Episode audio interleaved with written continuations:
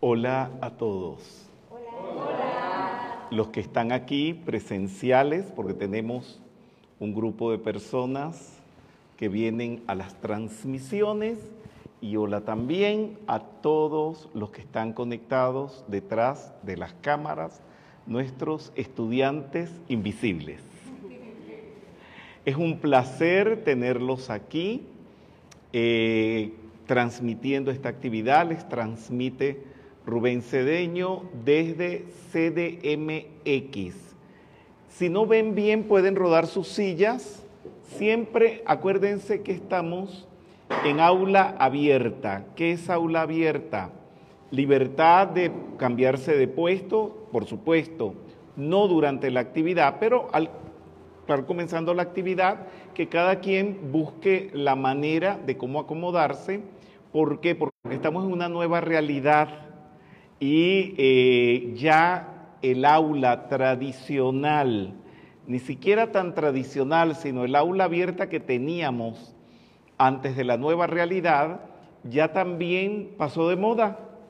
Ahora estamos en plató de transmisiones. Y así como cuando usted va a un plató de televisión a ver un programa, usted se ubica en el lugar donde no hayan cámaras y siempre hay sillas que se pueden rodar. ¿Por qué? Porque si usted va a presenciar una transmisión en un plató de televisión, pues lo principal es la transmisión, son las cámaras, y eso es lo que la nueva realidad está eh, proporcionando ahora en todos los grupos. ¿Qué es lo que está sucediendo? Eh, hay una nueva metafísica, indudablemente, después de estos eh, ya para 10 meses que tenemos de una transformación que ha habido planetaria. Y la metafísica ha sido sensible, muy sensible a este cambio. Es un cambio radical. Todo cambió hemos tenido que hacer cursos internacionales de transmisión, cursos internacionales de iluminación, cursos internacionales de maquillaje. ¿Por qué? Porque con todos estos focos, para hacer las transmisiones bien hechas, es necesario que haya un maquillaje, pero no el maquillaje que usted hace para ir para una boda, para un bautizo, para el trabajo, no, no es ni siquiera maquillaje, es adecuación del rostro para que pueda tener una buena presencia delante de las cámaras. Ni siquiera es maquillaje. Eh, los tutoriales son adaptaciones a todo esto que está sucediendo, este cambio que está sucediendo. Eh, los programas han tenido que ser cambiados y una cantidad de elementos también. La donación amorosa ha cambiado, la manera de suministrar los libros también ha cambiado, ha cambiado todo. Y todo esto ha estado en manos de técnicos. No somos improvisados, esto no ha sido que tenemos idea o fulano tiene idea de cómo se hace. No nos hemos entrenado con cursos, con profesores, maestros, incluso los de iluminación y de lo que se llama maquillaje, ha sido con los mejores que hay en el mundo. Y son unos cursos eh, que se imparten con una estricticidad tremenda porque no puede haber falla en nada de esto. El que no esté haciendo todo esto está fuera de onda. Se quedó en la era pasada y no hay otra. Sí, no hay otra que hacer todo esto. Manteniendo el nivel de la radiación. Y hablando de radiación, también ha venido a la palestra una maestra ascendida que ustedes, la mayoría, no conocen y les va a extrañar, pero ella no es nueva, no la inventó nadie y mucho menos la inventó ayer. nadie, es la maestra Leonora. La maestra Leonora es la que está aquí. Eh, la maestra Leonora es la que se encarga de todas las transmisiones por internet, todas las eh, transmisiones radiofónicas, todas las transmisiones por televisión, todo lo que es eh, aulas, digamos, digitales, todo esto moderno, eso está a su cargo. Y ella trabaja para el quinto rayo y ella está aquí con nosotros trabajando. Cuando dije que estaba aquí no es medio unidad que voy, a canalizar a Leonora. No. Es que está aquí porque, porque cuando todo esto se está haciendo de la manera correcta, por supuesto, ella es la transmisión por estas ondas y está pasando algo. Hace mucho tiempo siempre dije que las radiaciones espirituales no se transmitían por los medios informáticos. Pero ha habido una dispensación. No todos los facilitadores tienen ese poder de transmitir eh, por los medios informáticos, pero hay quien sí los tiene.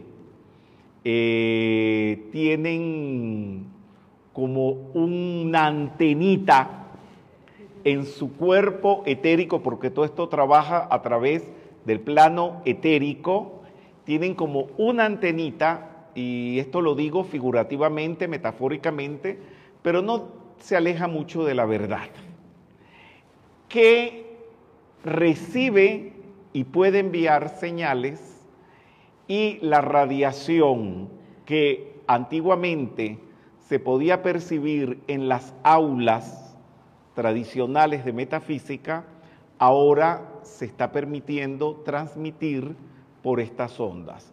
Se hicieron varios experimentos, algunos de ustedes estuvieron presentes en ellos, eh, hubo toda una logística, eh, me aislaron para hacer los experimentos. Esto quiere decir que solamente podía estar con las personas que estaban escuchando y viendo esto a distancia y sin nadie presente en el recinto donde estaba haciendo esto para comprobar que esto pudiera eh, realizarse y pudiera eh, manifestarse. Me acuerdo exactamente el primer día en que esto se manifestó y fue el primero de mayo del 2020. Eh, fue el propio maestro Saint Germain el que inauguró, como decir, esta conexión a través de las redes sociales y a través de las redes digitales e informáticas para que esto se pudiera realizar. No todos los facilitadores pueden. Tendrán que desarrollar esa facultad porque eso tiene que ver mucho con la expansión que tengan de su propio cuerpo etérico. Y eso fue preparado durante años 20, 30, 40 años de la manera siguiente y se los digo para que sepan, me estoy dirigiendo a los facilitadores, tienen que tener interiorizado cada palabra de la enseñanza que digan. Porque si no la tienen interiorizada y energizada en el plano mental, no la van a poder irradiar viralizar, como dicen ahora, a través de los medios informáticos. O sea, les doy un ejemplo. Cuando digan amor, no pueden tener una falla de amor con nadie, porque si no el cuerpo etérico de ustedes no va a poder transmitir esa radiación a través de las redes sociales. Cuando digan amor compasivo, ustedes tienen que ser la práctica en sus vidas del amor compasivo, para que cuando lo digan Ustedes lo van a decir con su mente. Esa mente se va a conectar con el cuerpo, con el plano astral. y a través del etérico se va a difundir. Pero si eso no se tiene interiorizado y realizado, esta operación no se realiza porque es muy complicada. Pero existe, o sea, esto es algo muy nuevo. Esto no lo van ustedes a encontrar en ningún libro de ningún maestro.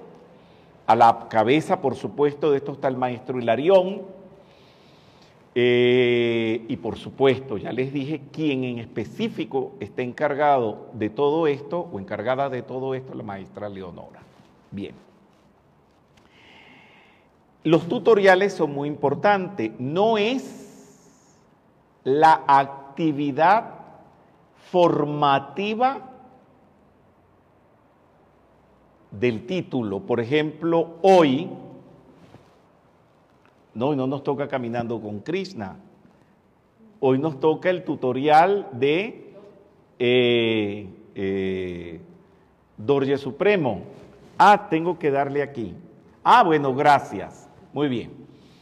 Eh, no voy a explicar el libro, no voy a explicar las prácticas, voy a explicar qué contiene el libro que es algo completamente diferente. Para llevarlos a esto es importante que sepan algo. La enseñanza espiritual, la metafísica más adelantada del planeta se descargó en el Himalaya. Esto es sin lugar a dudas. Olvídense de Nueva Era, que en la Nueva Era vino para América, olvídense de todo eso lo siguen teniendo los himalayicos y lo van a seguir teniendo. Eso va a ser intransferible. Que la nueva era con la montaña de los Andes, sí, eso es cierto, pero los secretos que están en el Himalaya y las casas de los maestros que están en el Himalaya permanecerán per secula seculorum. Amén.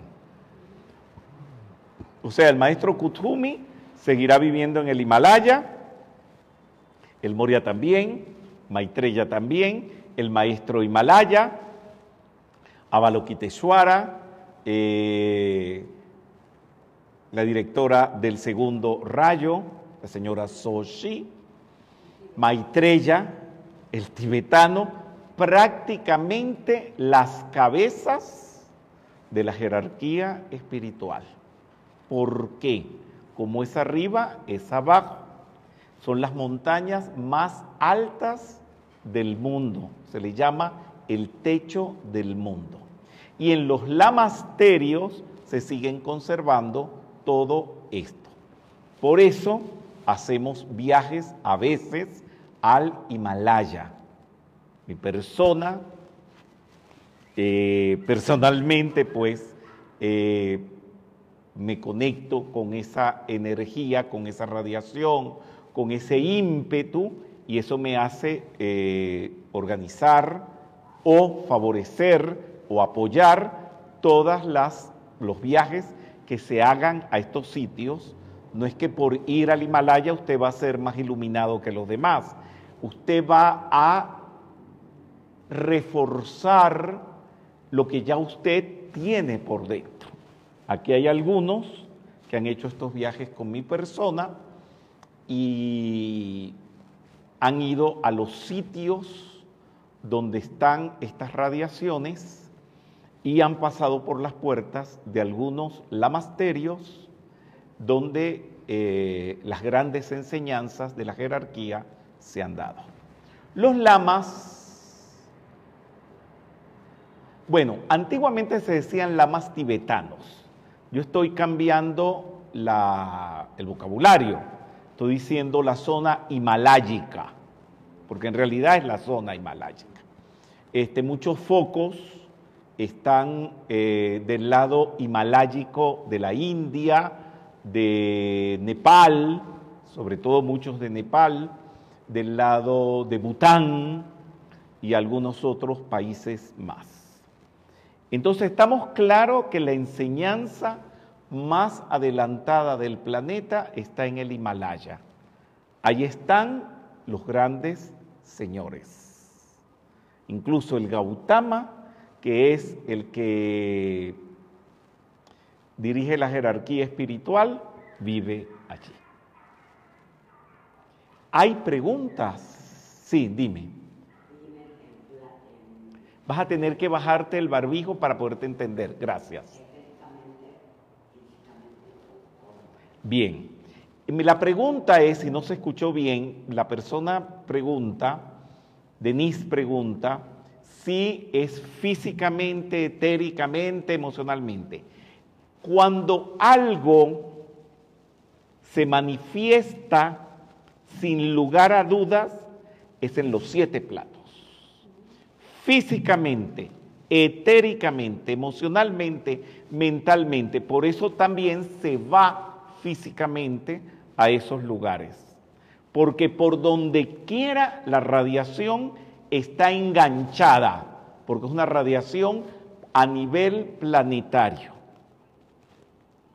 Y además de los retiros o los ashram de los maestros, están los lamasterios o lamacerías. ¿Hay más preguntas? Este tema es muy importante. Dime, por favor.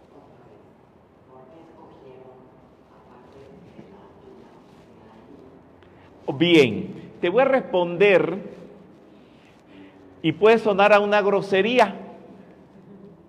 El primero que escaló el Everest, le preguntaron que por qué había escalado el Everest y contestó algo, no es ninguna grosería, me perdonas, pero me parece una contestación, una respuesta muy acertada.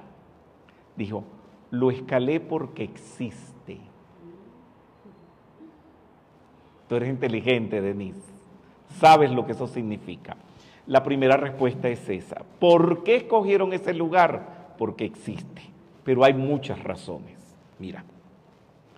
La civilización, la enseñanza espiritual comenzó por allí, cuando eso no era ni siquiera el continente asiático, cuando eso era la Lemuria.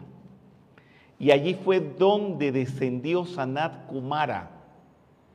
O sea, si tuviera un mapa te lo enseñara. Está toda la cordillera himaláyica y detrás de la cordillera himaláyica está todo lo que es el desierto de Gobi. Allí fue donde aterrizó Sanat Kumara y trajo por primera vez la enseñanza al planeta y los rishis. Una enseñanza que se fue transmitiendo de boca a oído, que está escrita en un libro que está en un idioma que no se conoce hoy en día, que es el Sensar, y que siglos después Veda Vyasa transcribió en los Vedas. Y después, a través del tiempo, que el otro día más o menos le di una explicación, pues esto se fue transformando en esto, en lo otro, tacatí, tacatá, hasta que llegó a ser la metafísica. Blavatsky también habló de esa enseñanza, Alice Bailey también, eh, quien eh, Max Heindel, los Roerich también, Annie pero cuando digo Blavatsky, entiéndase también la familia Blavatsky. ¿Cuál es la, familia Blavatsky? Eh, Lee Peter, Annie Besant, Ginarayadasa, todos esos que fueron eh, subsidiarios de esa instrucción. ¿Están claritos? Muy bien, dime, ¿hay pregunta, ¿Hay una pregunta? de los estudiantes invisibles? Sí. Mirta Almirón, ¿los maestros ascendidos concurren a las reuniones de los lamas? Espérate, tú puedes hablar genérico. Así como hay pastores cristianos que son unos sinvergüenzas, que roban, que estafan, que engañan, y también hay metafísicos que roban, que engañan, que tiranizan, también hay lamas que engañan, que tiranizan y todo esto. Mi persona los ha visto a los monjes cómo se esconden detrás de las paredes de algunos monasterios a fumar. Y hay que ver lo terrible que es el cigarrillo en estas cosas. Ahuyenta y cierra las puertas a la jerarquía. Pero por uno no vamos a, a juzgar todos. También los he llevado, bueno, a estos lamasterios eh, donde fuman y beben, no los he llevado. Solamente los llevé a algunos y no voy a decir en qué país, pero tuve las precauciones de que las energías que movían en esos lamasterios no los afectara, no les permitía acercarse a algunos sitios, pero siempre los llevo es a los buenitos, por decirlo de alguna manera. Entonces tú no puedes generalizar, los maestros van a los lamasterios. No, espérate. Yo los he llevado eh, a un lamasterio que está en el Himalaya, donde un día vieron al Moria en persona. ¿Qué quieren que les cuente? ¿Verdad? Eso sí, era un grupo privilegiado, era un grupo, pero no privilegiado porque tenían la cara bonita. Estaban en ese momento creo que la mayoría, trabajando correctamente de acuerdo al Dharma y por eso pudieron ver ese tipo de asuntos. Y hemos visto más cosas todavía. Eh, es en algunos. Eh, están los lamasterios donde Blavatsky eh, tomó el libro de la jerarquía espiritual, el libro de los preceptos de oro, de donde extrajo la voz del silencio.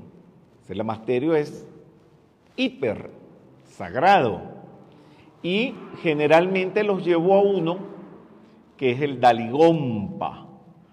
Allí pasan cosas. Pero no puedo llevar a todo el mundo.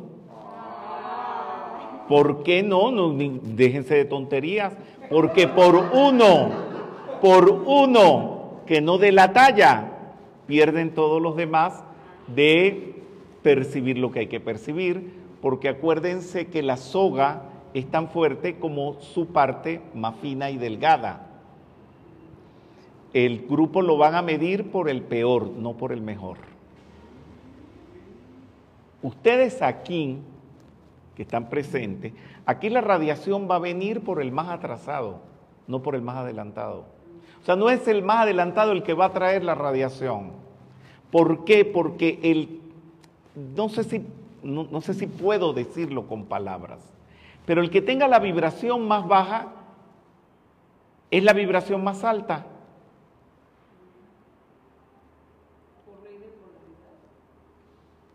Ay, yo no sé, eso es una ley física, ¿verdad? Este, por la ley de la atracción, sí. Porque tú, es la electricidad, eso está en la electricidad. El, el voltaje que tú puedes tirar por un cable lo va a determinar el calibre de ese cable más bajo no sé si alguien me lo puede tú me lo puedes decir en otras palabras técnicas. lo que yo entiendo es que pues, no puede pasar más energía, en este caso de la que el cable más... Que la parte más inferior del cable pueda resistir.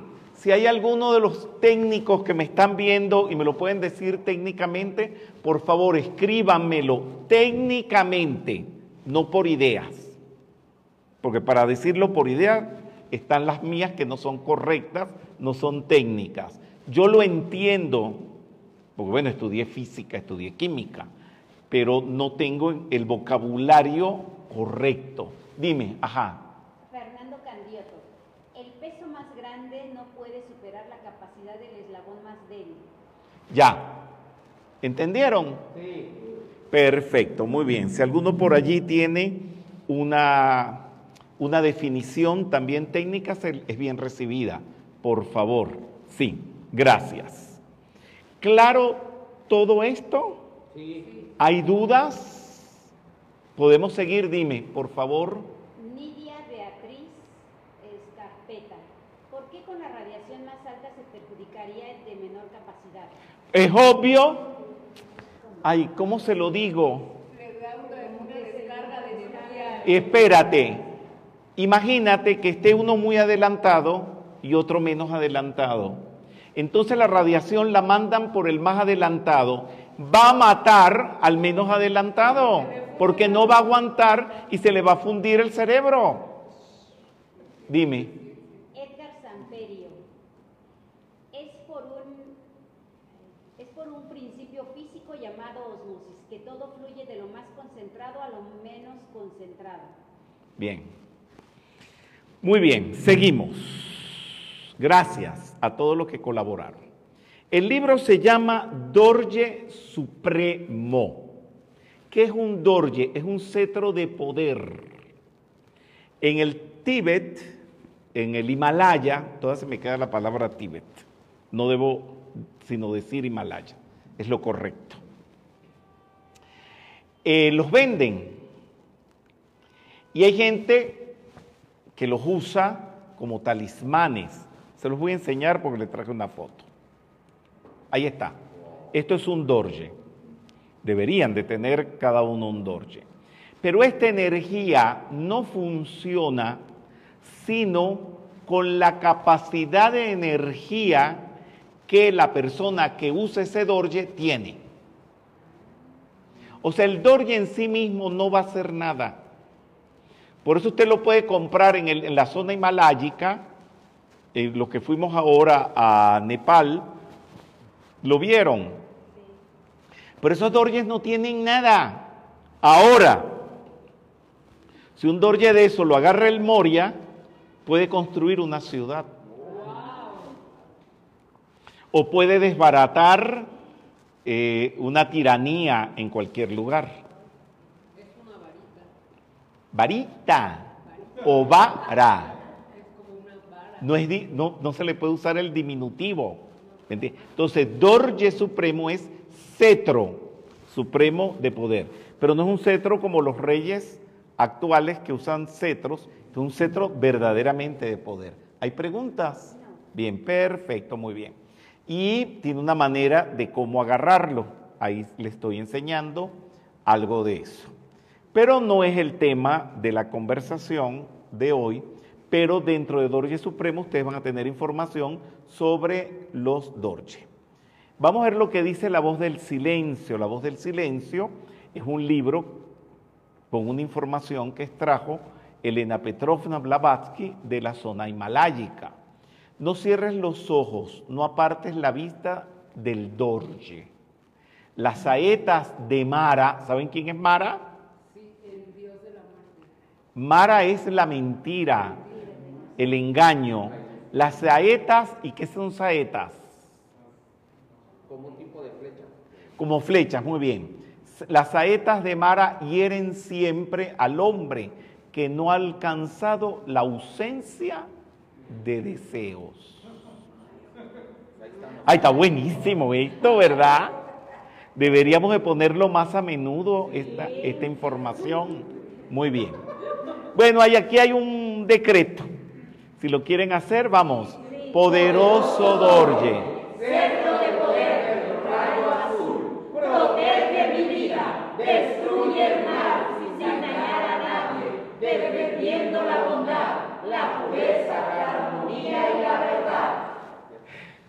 Hay un director de orquesta, no lo puedo mencionar porque es famoso internacionalmente, pero yo lo conozco, y él sabe pues lo que mi persona conoce y él cada vez que iba a dirigir o cada vez que dirige, él está vivo, se pone un dorje, bueno, está el frac, ¿no? Del director y en cada bolsillo del frac se pone un dorje y me ha pedido que se los bendiga y una cantidad de cosas. Pero eso va a depender de la energía de ese ser. Hay dorjes de cristal, hay dorjes de oro, hay dorjes de muchísimo material magnético. Y hay un peligro. Si las personas manejan la energía egoístamente y para hacer daño, el dorje se va a volver contra él y lo va a destruir.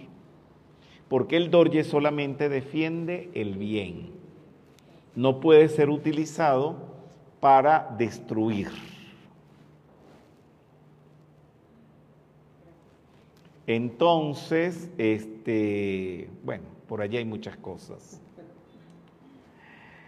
Eh, este es el contenido, los niveles del libro. Está cetro diamantino.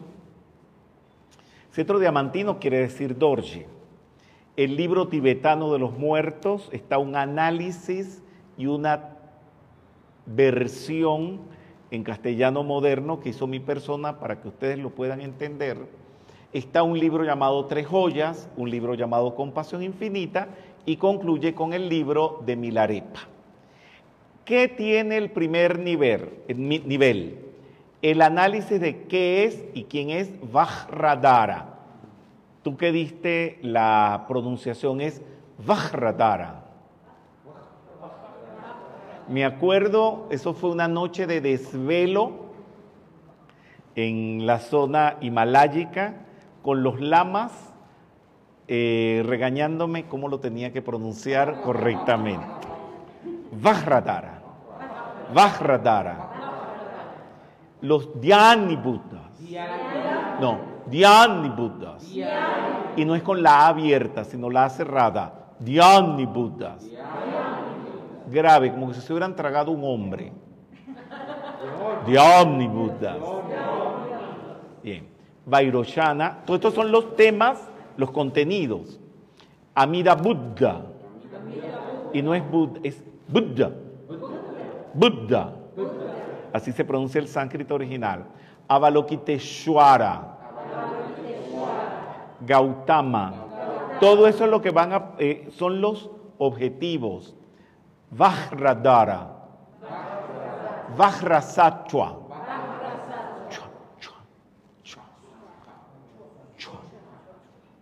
Vajrasatwa.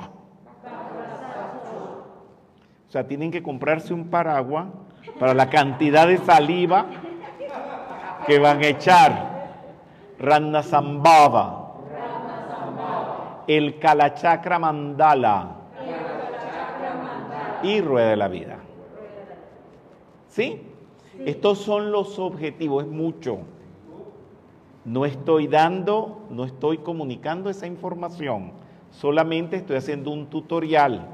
Este es el primer nivel. Muy bien. Este entonces es Vajradara. Y tienen, no es Vajradara, tienen que cortar la sílaba. Vaj con una J. Vaj. Así como cuando ustedes tienen flema y van a esgarrar la flema, Baj. Vajradara. Bien. Esto, Vajradara es un disparate, pero no, no puedo negar el bien que hace. Es la personificación que no se puede hacer de para Brahman de lo absoluto. Pero si bien no tiene figura, y aquí están viendo una figura, ¿qué lo define el simbolismo que tiene toda su representación? No sé si me entienden. No es lo que es por la pinturita, sino por los símbolos que están encerrados allí y uno de los principales símbolos es el dorje y la campana que tiene cruzado a la altura del pecho. Todos estos son misterios eh. Bien, de Vajradara se desprenden todos los planos, todos los sentidos donde nosotros evolucionamos. O sea, nosotros tenemos mucho que ver con Vajradara y son básicamente los cinco Budas, ¿verdad? Están aquí los cinco Budas que descienden al plano monádico y después cada uno de ellos va generando uno de los planos. Esa información está, por supuesto, dentro del libro. Se estudia también la rueda de la vida, que es importante que la tengan y la dominen porque esto les va a hacer a ustedes comprender su propia vida. Es una explicación de la vida de cada uno de nosotros. El bardo Tudol, se pronuncia Tudol, porque tiene diéresis en la primera O. Ahí no la tiene puesta, pero correctamente escrito es Tudol. Bardo Tudol. Es un libro antiquísimo, es conocido como el libro tibetano de los muertos. Ya les digo, la palabra tibetana hay que irla quitando. El libro himalayico de los muertos. Eh, pero esos muertos no son muertos cadáveres, son el libro, es el libro para la persona que murió al mundo físico. Como el señor Gautama. Tú dices, ¿por qué todo lo tienen que ver fuera de ustedes? Me dicen aquí, como el señor Gautama, y no puede ser como tú. Esta información es para ti, no es para el señor Gautama. Todo lo ven proyectado hacia afuera porque es menos comprometedor. Pues se sienten libres de sentirse culpables de ser malitos. ¿Ah? ¿Qué pasó? Cuéntame, ¿cómo es eso? Quítate el barbijo porque no te entendemos casi. Y hablen fuerte porque eh, para que se pueda escuchar, no tenemos eh, un micrófono. Bueno, bien. Es como cuando nosotros estamos en la vida mundana antes de la metafísica y después, ya dentro de la metafísica, ha habido una, un cambio, una metamorfosis y que precisamente es dejar eso. Habrás cambiado tú. Y habrás muerto tú. Pero yo conozco mucho metafísico por ahí que no ha muerto a nada. Tienen tanta avaricia como antes. Son tan unos chingados como antes. Dime. Ella me dice que si para que se muera todo eso son encarnaciones, no. La Biblia dice, tú que eres judía, la Biblia, la Torá, la Biblia judía dice, hoy es el día de tu salvación. Tenlo en cuenta. Esto quiere decir que en este instante es el momento. Eh, tengo un ejemplo muy familiar mm, de mi padre, me acuerdo, éramos jovencitos, todos muy niñitos, y mi padre fumaba. Y mi padre era muy elegante, está vivo todavía. Y me acuerdo que íbamos a Miami, cuando Miami no era famoso, estamos hablando del Miami de los años 60, íbamos en uno de los primeros jets que volaban a Miami, porque empezaron a ponerse de moda los jets, y se fumaba dentro de los aviones. Y apareció el letrero, porque íbamos a aterrizar, no fume, apague los cigarrillos. Y mi papá dijo, este es el último cigarrillo que fumó en mi vida. Lo apagó.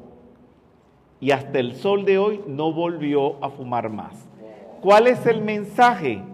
Hoy es tu día de la salvación, como el programa que vemos todas las mañanas aquí en México. Hoy, hoy, hoy. hoy es el día de tu salvación. Esto es que podemos tomar la decisión. Y esas son las verdaderas decisiones, las que uno toma en el instante para siempre. A eso se refiere también la Biblia cuando dice que hay, que hay que morir, hay que matar al viejo Adán, pues, para que Jesús Sí, lo que pasa es que, bueno, yo este, soy muy pro-católico y pro-judío también. Entonces me gusta diferenciar mucho cuando los textos, las sabidurías son del Viejo Testamento porque eh, pues ahí engancho la metafísica judía. Y cuando es el Nuevo Testamento, bueno, ya será la metafísica cristiana, ¿verdad? Entonces siempre digo de, de dónde, de cuál parte de la Biblia, porque para los católicos la Biblia une el Antiguo Testamento y el Nuevo Testamento, pero para los judíos no. la Torá. Y la Torá pues es la el mismo Antiguo Testamento, libros más, libros menos, palabras más, palabras menos, pero más o menos se puede conciliar la información como yo te la estoy dando en este momento. Es la que vimos ahí en Jerusalén. Dime, dime, dime. ¿Pero en dónde, en qué parte de Jerusalén? Ok, no, no la que vimos, porque la es un artículo determinado. En el muro de los lamentos hay cantidad de, vamos a decirlo para que todos me entiendan, como pequeños altares donde tienen los rollos, pues se, usan todavía al estilo antiguo, donde está la Torá. Eso es la Biblia solamente judía. ¿Me vas entendiendo? Y cuando tú vas al Museo del Libro, ¿cómo se llama?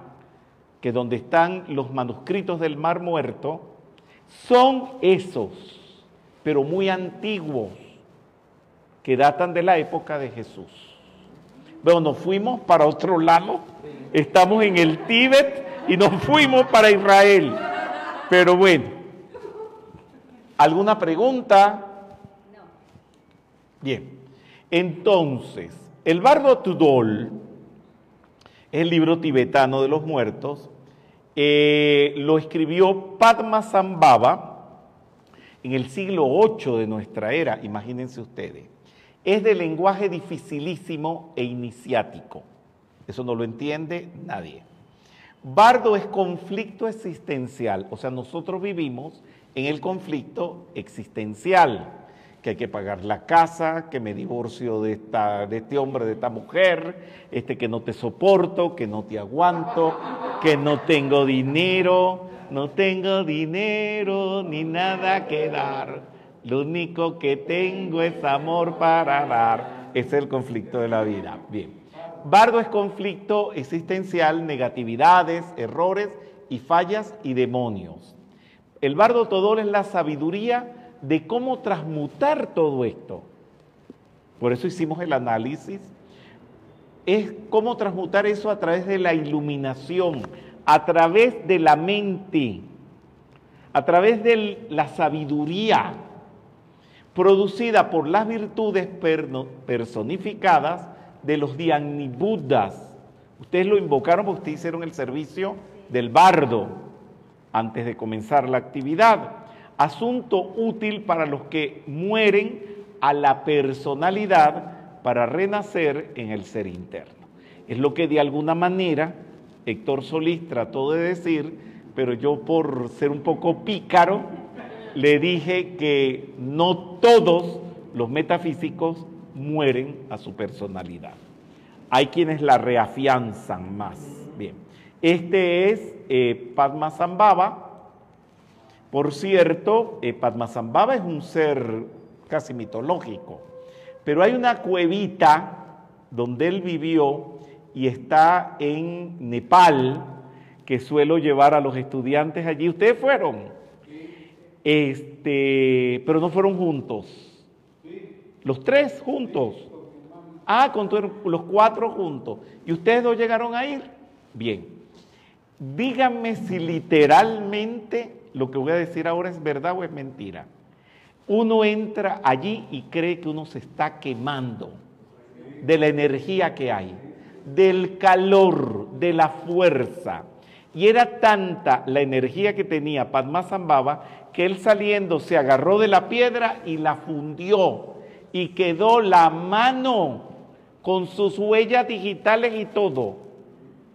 Y no caben, bueno, no, no, yo soy un poquito exagerado, pero creo que no caben más de cinco, seis o siete personas allí. Pero es algo, cuando voy allí, que uno se mete, me salgo, bueno, pues hay que dejarle espacio a más personas que entren. Y me vuelvo a meter otra vez. Y me vuelvo a meter otra vez. No sé ustedes cómo fue la vivencia que tuvieron allí. Cuéntenme un poquito. Háblame fuerte para que te oiga. tocó estar junto al lama que estaba ahí y se sentía una energía que yo no sabía si me estaba quemando que estaba- y no me podía mover porque estaba muy Sí, ¿A ti cómo te fue Isabel? Este, pues yo también ahí estaba y, y la verdad es que no me quería salir de por ahí. No, ¿verdad? Impresionante. ¿Y tú, Héctor Solís? Pues igual, digamos allí, entramos, nos está el, lama No, donde está el lama en artículo determinado. No siempre está el, un lama ahí. Un lama, artículo indeterminado. Hay que usar el castellano correctamente. Muy bien, dime. y lama y, y pues sí nos debemos salir porque se siente una energía muy, muy fuerte ¿no? y además una paz, una tranquilidad que yo el día digo, vámonos porque ah, no, bueno, pues, pero Por eso yo no voy con guías. Por eso cuando llevo a mis muchachos, nos vamos solos y si hay que pasarse el día entero allí, se pasa. Porque uno se está gastando una fortuna, primero que nada, de llegar al Himalaya y luego llegar hasta allí. Vieron que la carretera es de tierra y aquello es que uno va así, subiendo el Himalaya y luego que llega hay que subir a pie y la altura pega, te ahogas, tienes que subir dos escalones y detenerte, tres escalones y te detienes y luego llegar allá y correr con la fortuna de que no haya gente para poder estar, porque dice que las filas son muy largas. Bien. Bueno, sí, qué bueno, ¿no? Bien. Preguntas. Gabriela Ayala pregunta, ¿el bardo es un rito que hacen los lamas al difunto para liberarlo? Me estás oyendo, te estoy diciendo que es un libro. Libro, ¿cómo me vienes ahora con un ritual? Es una información. Vamos a volver para atrás. Retrocedan ustedes el video. Ay, tengo que retroceder yo mismo. El libro, li, libro, oigan, abran los oídos. Jesús dice, hay quien, quien escucha y no oye, quien mira y no ve. Libro,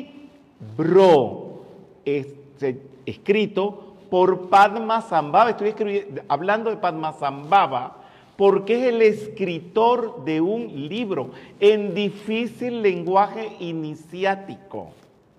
Cuando digo lenguaje es porque son palabras que se hablan. Es un libro. ¿Me entendieron? El bardo que es un libro. Gracias, Padre, que me entendieron. Bueno, el segundo nivel eh, trata, por supuesto, el estudio del libro del bardo Tudol. Ahí están los dos puntitos. Este, el estudio de Padmasambhava, ¿quién es?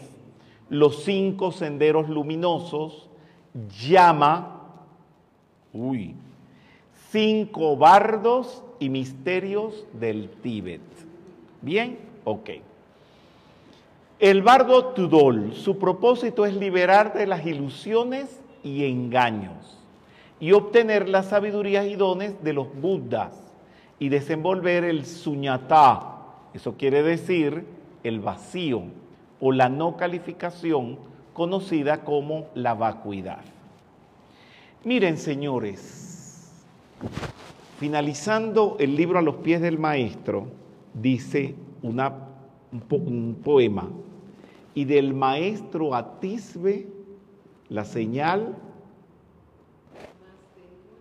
No, no se lo saben de memoria. Siempre les digo que hay que aprendérselo de memoria.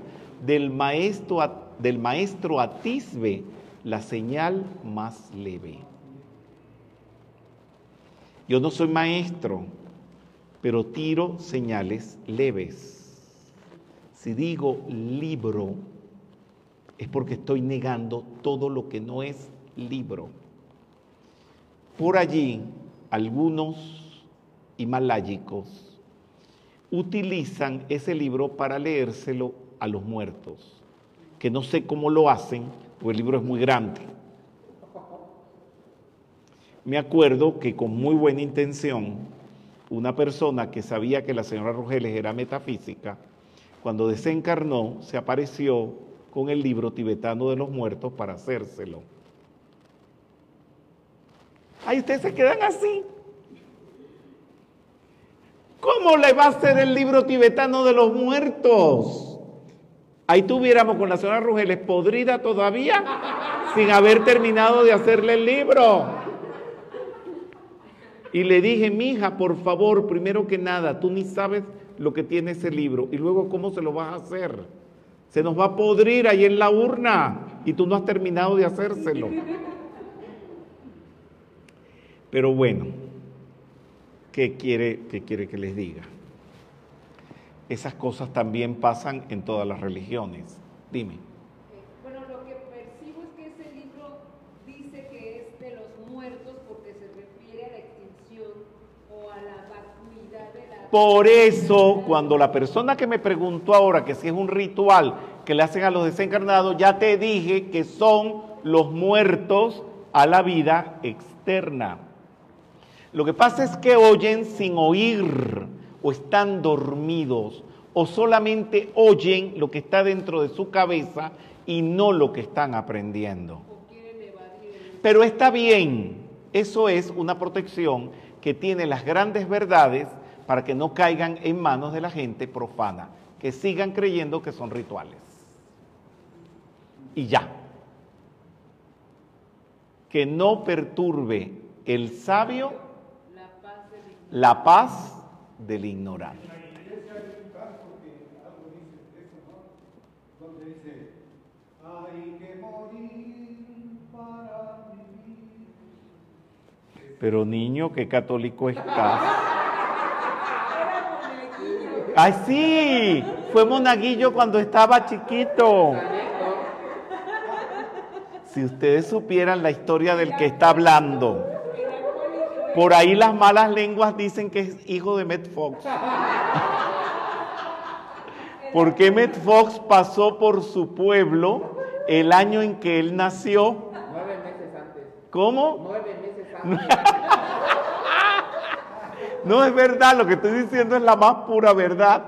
Y él mismo lo confesó cuando publiqué el libro de Emmett Fox y puse el año en que había pasado por el pueblo. ¿Cómo se llama tu pueblo? Tamafunchale. Imagínate tú. Y Emmet Fox lo mencionó por al- algún buen recuerdo tendrá Emmet Fox cuando pasó por allí. Bueno, seguimos. Entonces, eh, lo que dice la voz del silencio sobre la compasión infinita. No permitas que el sol ardiente seque una sola lágrima de dolor ante- antes que tú mismo la hayas enjugado en el ojo del afligido. Señores, esto no lo estoy diciendo como frases bonitas, se lo estoy diciendo a, iba a decir a ustedes, pero se lo estoy diciendo a nosotros o nos los estamos diciendo, porque esto es lo que nosotros tenemos que hacer. Esto es la conducta del metafísico, enjugar el dolor en los demás, no crear dolor. Y fue a lo que me referí hace rato, cuando tú dijiste que si los metafísicos habían muerto a su pasado, no, porque hay metafísicos que van a los grupos a crear dolor, problemas, mortificaciones. Todavía, se los digo así de sincero, uno está tranquilo en su casa y te llaman por teléfono a hablarte de problemas que son creados por esa misma persona que llama por el teléfono y te tira a ti un vórtice mental nauseabundo, una cloaca, y uno no haya ni qué contestar, porque son sus rollos, y se llaman maestros de metafísica, y se llaman incluso directores de la metafísica de un país, y están preocupados de que dijeron en un programa que eran directores o no eran directores, y lo llaman a uno presidentes, y lo llaman a uno a decirle cosas al respecto de eso que ni uno ni lo dijo, ni uno tiene nada que ver. Entonces, ¿dónde está el amor compasivo?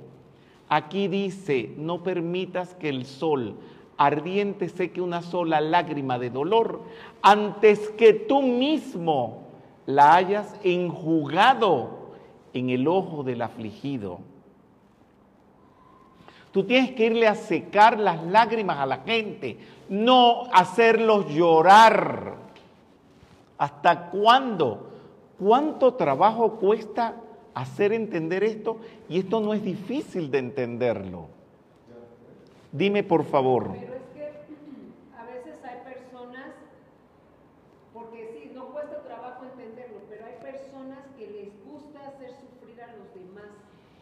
Por eso es que a lo mejor les Sí, pero it's not the way. Ese no es el camino.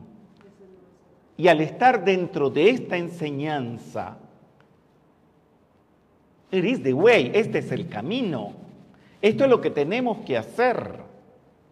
Si no, véndanse, perdón, váyanse a vender elotes en la esquina y que vendan bastante. Se lo, con mayonesa y queso que queda riquísimo. Y con chile. Váyanse a vender elotes. Y si están en la Argentina, váyanse a vender panchos. ¿Aquí qué es pancho? Ah, bueno, a vender panchos, ya. Ya, que les queda mejor. Pero si estamos dentro de esto, seamos esto, Comedias que se vieron. ¿Verdad? Porque esto no es obligado. No hay que ser metafísico obligadamente. Esto tú eres metafísico porque te da tu chingada gana. ¡Viva México, cabrones!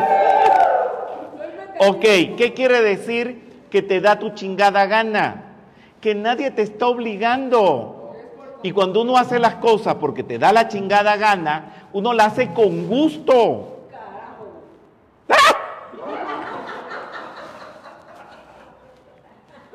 Oye, la clase empieza a agarrar vibración, ¿no? Bien. Pero deja que las ardientes lágrimas humanas caigan una por una en tu corazón. O sea, tú te tienes que compadecer de los demás y que en él permanezcan sin enjugarlas hasta que se haya desvanecido el dolor que las causara. O sea, que no seques las lágrimas de las personas hasta que no hayas tú hecho que esas que las causas de ese dolor hayan desaparecido, se disuelvan. Bien, ¿cómo? Qué interesante es ese cómo, porque la metafísica se ocupa de los cómo. ¿Alguna vez has escuchado en alguna actividad de metafísica algo que se llama llama violeta? ¿Has escuchado alguna vez la palabra te perdono? ¿Has escuchado alguna vez me perdono? Yo soy la ley del perdón y la llama violeta. ¿Has escuchado alguna vez acercarse a la persona y apapacharla? Siempre hay que apapachar, siempre. Hasta con los coditos, como lo hacemos ahora con Susana distancia. Dime. Eh, y si uno apapacha con el codito y con todo lo que tenemos, y la otra persona, y metiendo uno mete mano, apapacha de todo, pero si la otra persona insiste en generar ese dolor, Is not your problem. Tu problema es apapachar. El problema del amor compasivo es desarrollarlo tú. El otro, ese es su asunto. ¿Me estás comprendiendo? Porque si vas a esperar que los demás tengan amor compasivo, sean buenos, mi amor, búscate una silla con unos buenos cojines, porque ahí te vas a quedar sentada esperando que eso suceda. Eres tú. Entonces viene el gran problema que se plantea mucha gente, que mi persona no se lo plantea. Pero ¿cómo Angie se va a ir con ese desgraciado, con ese hijo de la chingada, todo lo que la ha hecho sufrir y hecho sufrir a la metafísica y mírala allí comiendo con ese desgraciado? Ella está haciendo lo correcto. Angie está haciendo lo correcto. El otro o la otra is your problem. Ese es tu problema, el del otro. ¿Cómo él va a resolver eso que no lo está resolviendo?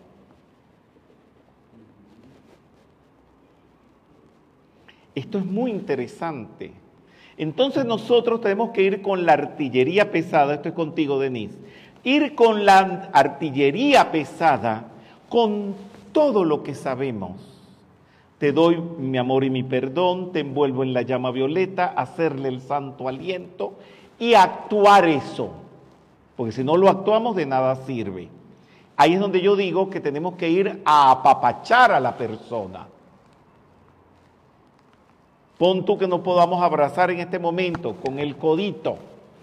Bien, pero tenemos que tener una actitud de perdón y de misericordia. Si no, esto no sirve para nada. Como decía mi madre, Nora Belén Vázquez Toledo de Cedeño, están haciendo morcillas para el diablo. Aquí en México se dice morcillas. Morcilla es la tripa del ganado que la rellenan de sangre coagulada y se la comen. Se llama moronga. Moronga. Si no, estar haciendo morongas para el diablo. Qué bien, qué bien está acuñado ese término. Muy bien. Haz que tu alma preste oído a todo grito de dolor. Es que esto, esta es la esencia de la metafísica, esta es la esencia del bardo Todol, esta es la esencia del Dorje Supremo. Haz que tu alma preste oído a todo grito de dolor, de igual modo que el loto descubre su corazón para absorber los rayos del sol matutino. Encima la poesía que tiene todo esto. Muy bien. Entonces vamos ahora al tercer nivel, tiene las tres joyas,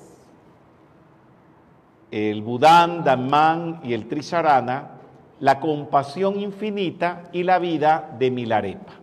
Las tres joyas son el maestro o el Buda, la iluminación o el facilitador, el Dharma, que es la enseñanza pura, y el grupo. El grupo es sagrado, o sea, ustedes son sagrados. Es la razón por la cual uno viene a realizar la actividad. Ustedes, mis estudiantes invisibles, que están detrás de la cámara, ustedes son la razón de esto. Y no hay nada más importante que eso. Seguimos con la voz del silencio. Dios mío. ¿Se acuerdan del rey que estaba dando la enseñanza y estaban invadiendo el castillo. Eso aquí se cumple. ¿Ah? ¿Cómo que Padre nuestro?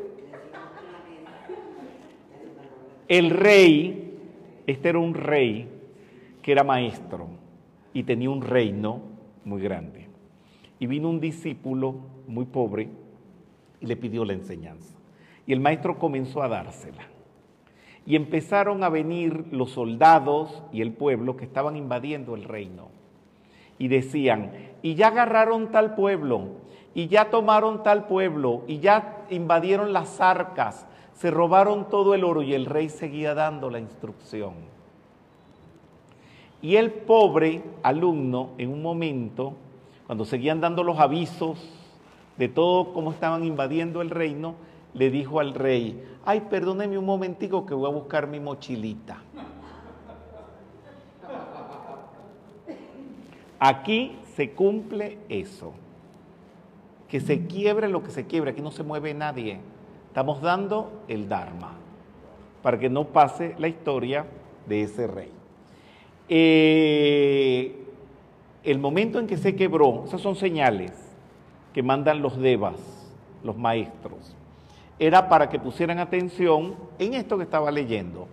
Armado con la llave de la caridad, del amor y la tierna compasión, seguro estás ante la puerta que conduce por la entrada del sendero. el sendero tú lo vas a transitar con caridad, amor y compasión. Qué grande es ese libro, La voz del silencio, que no es para agarrarlo y leérselo como un suplemento de Superman o de Batman. No, eso hay que leerlo y estudiarlo toda la vida. Más sobre la voz del silencio. Estas lágrimas, oh tú de corazón muy compasivo, son los arroyos que riegan los campos de la caridad inmortal. ¿Entienden? No, no entienden. Y eso que está en castellano. Muy bien, dime. Lo que yo comprendo es que la caridad, la tierna compasión y el amor, al, unirse, al ser ese, el sendero, entonces la persona está dejando la personalidad. No, tú te fuiste para otro lado no inventen, céntrense en el contenido hasta donde está el punto. No inter expliquen, no inventen.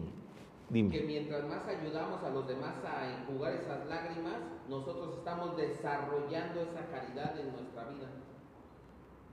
Ahí no dice eso. Que la compasión hacia los demás es exactamente lo que va Está muy sencillo, no se compliquen, menos es más. Mientras menos complicación, más pueden entender.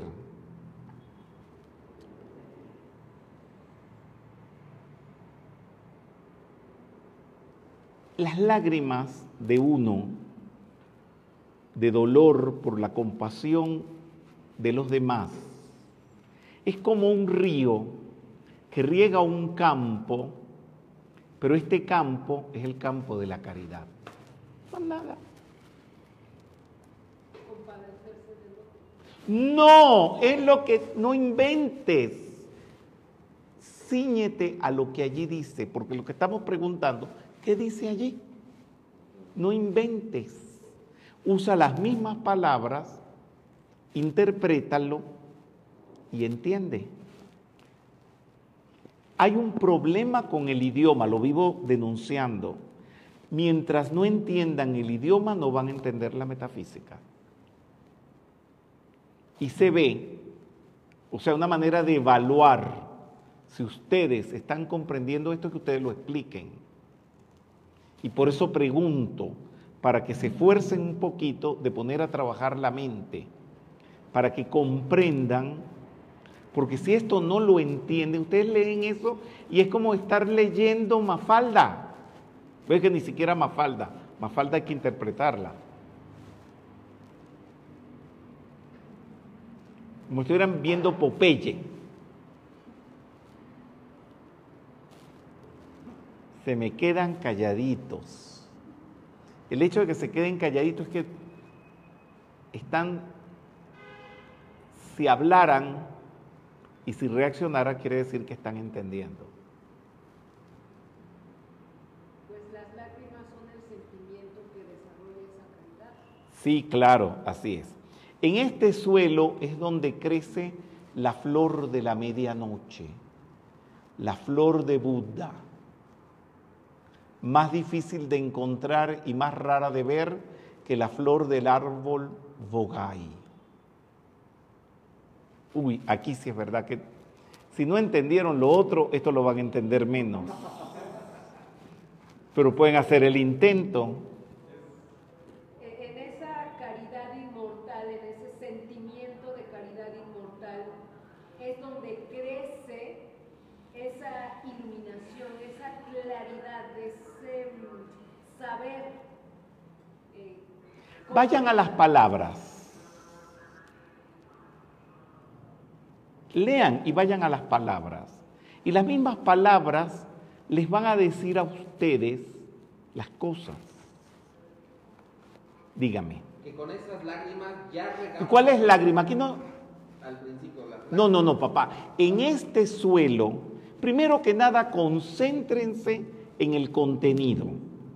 El contenido es, en este suelo es donde crece la flor de la medianoche, la flor de Buda, más difícil de encontrar y más rara que ver que la flor del árbol bogay. Muy bien, Denise. Vas a tener que bajarte el barbijo.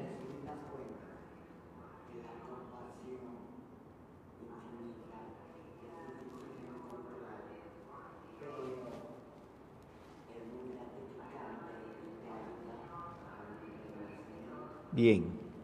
Este sí. Pero se están pasando por el arco de triunfo la flor de la medianoche. Señores, veamos los contenidos. Vamos a ver. La que la La medianoche es la tiniebla, es oscuro. Y cuando se está desarrollando esa caridad, nace esa flor en la oscuridad y viene la luz. ¿Y qué es esa flor? Estás llegando, tú estás llegando indudablemente al contenido. ¿Ah? Es la caridad que está desarrollando y la flor es la luz que llega a ti. Por ahí vas, estás llegando, estás llegando, te está- nos estamos aproximando. Muy bien, vamos a ver los, los estudiantes invisibles. De Yanira Cardona. Voy despertando mi ser, me voy clarificando. ¿Qué es eso? Alguien que diga, que se meta en lo que estamos hablando.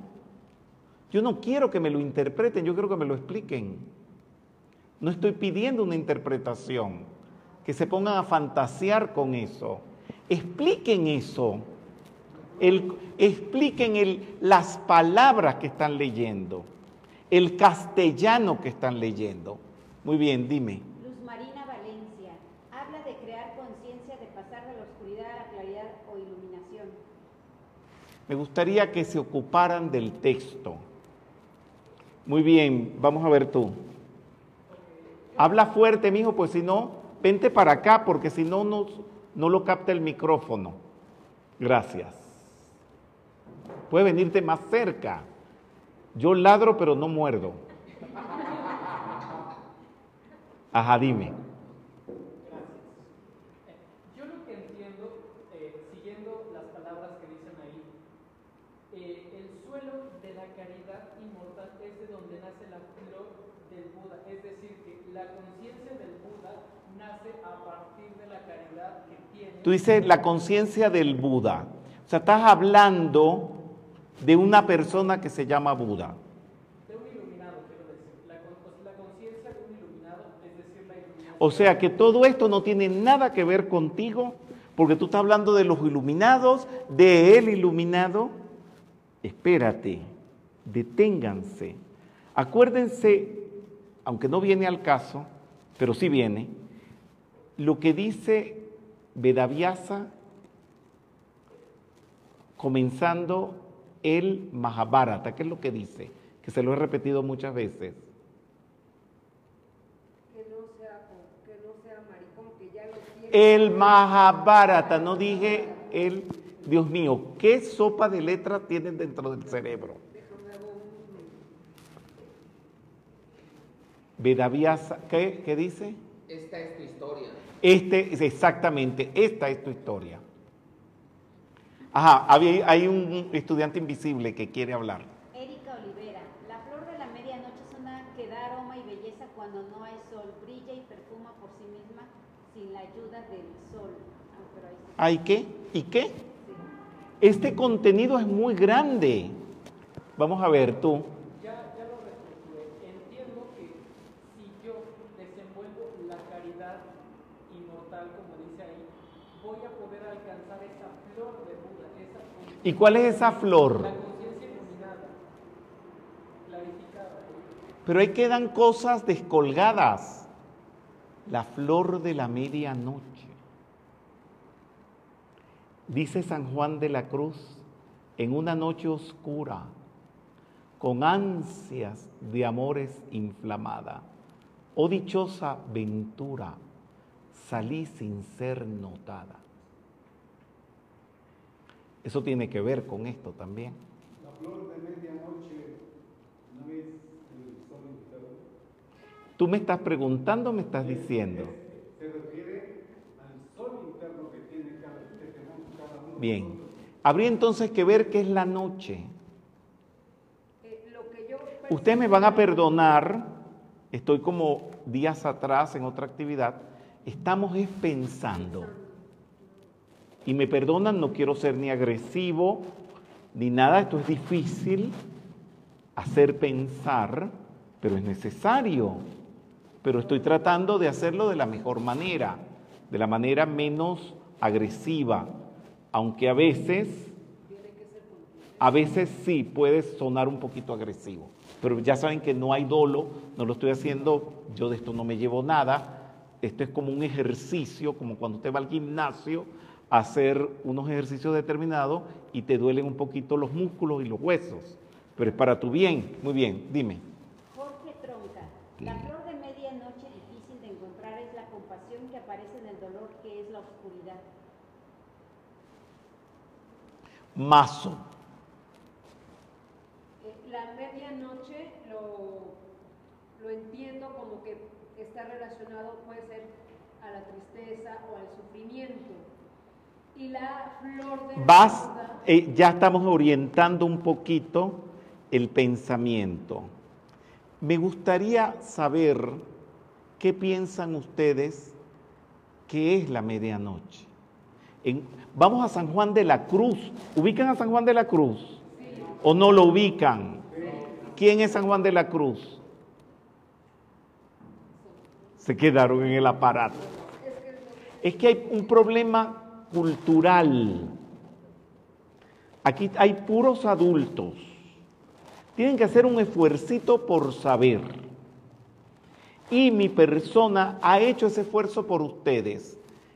En los libros que mi persona les ofrece a ustedes, les hablo de San Juan de la Cruz. Tienen que estudiar para que se les abra el entendimiento.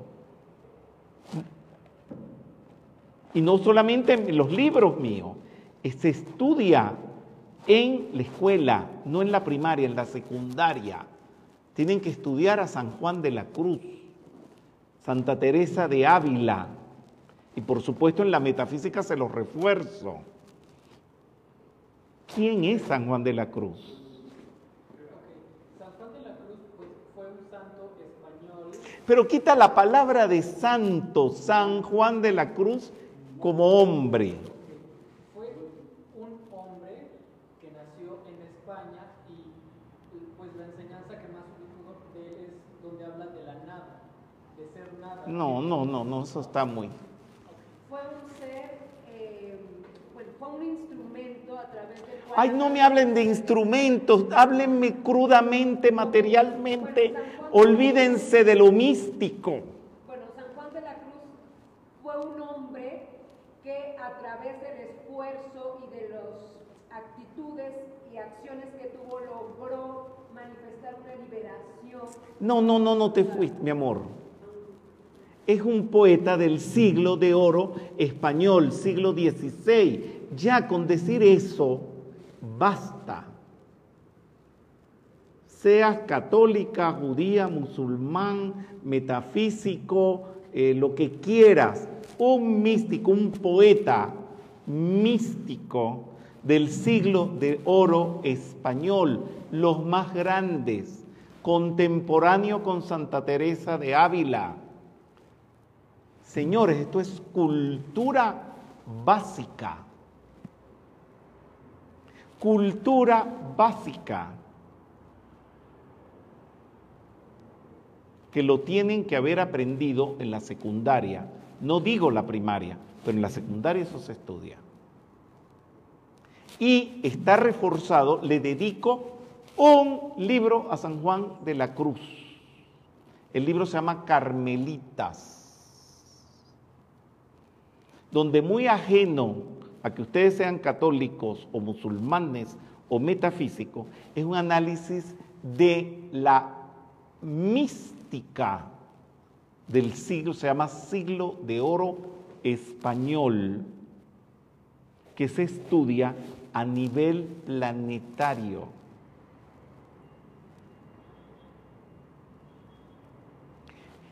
Les quiero recordar algo, la metafísica es una escuela del saber, hay que saber. Y para saber hay que dedicarle tiempo a la sabiduría. Por eso, por eso, vienen estos tiranos,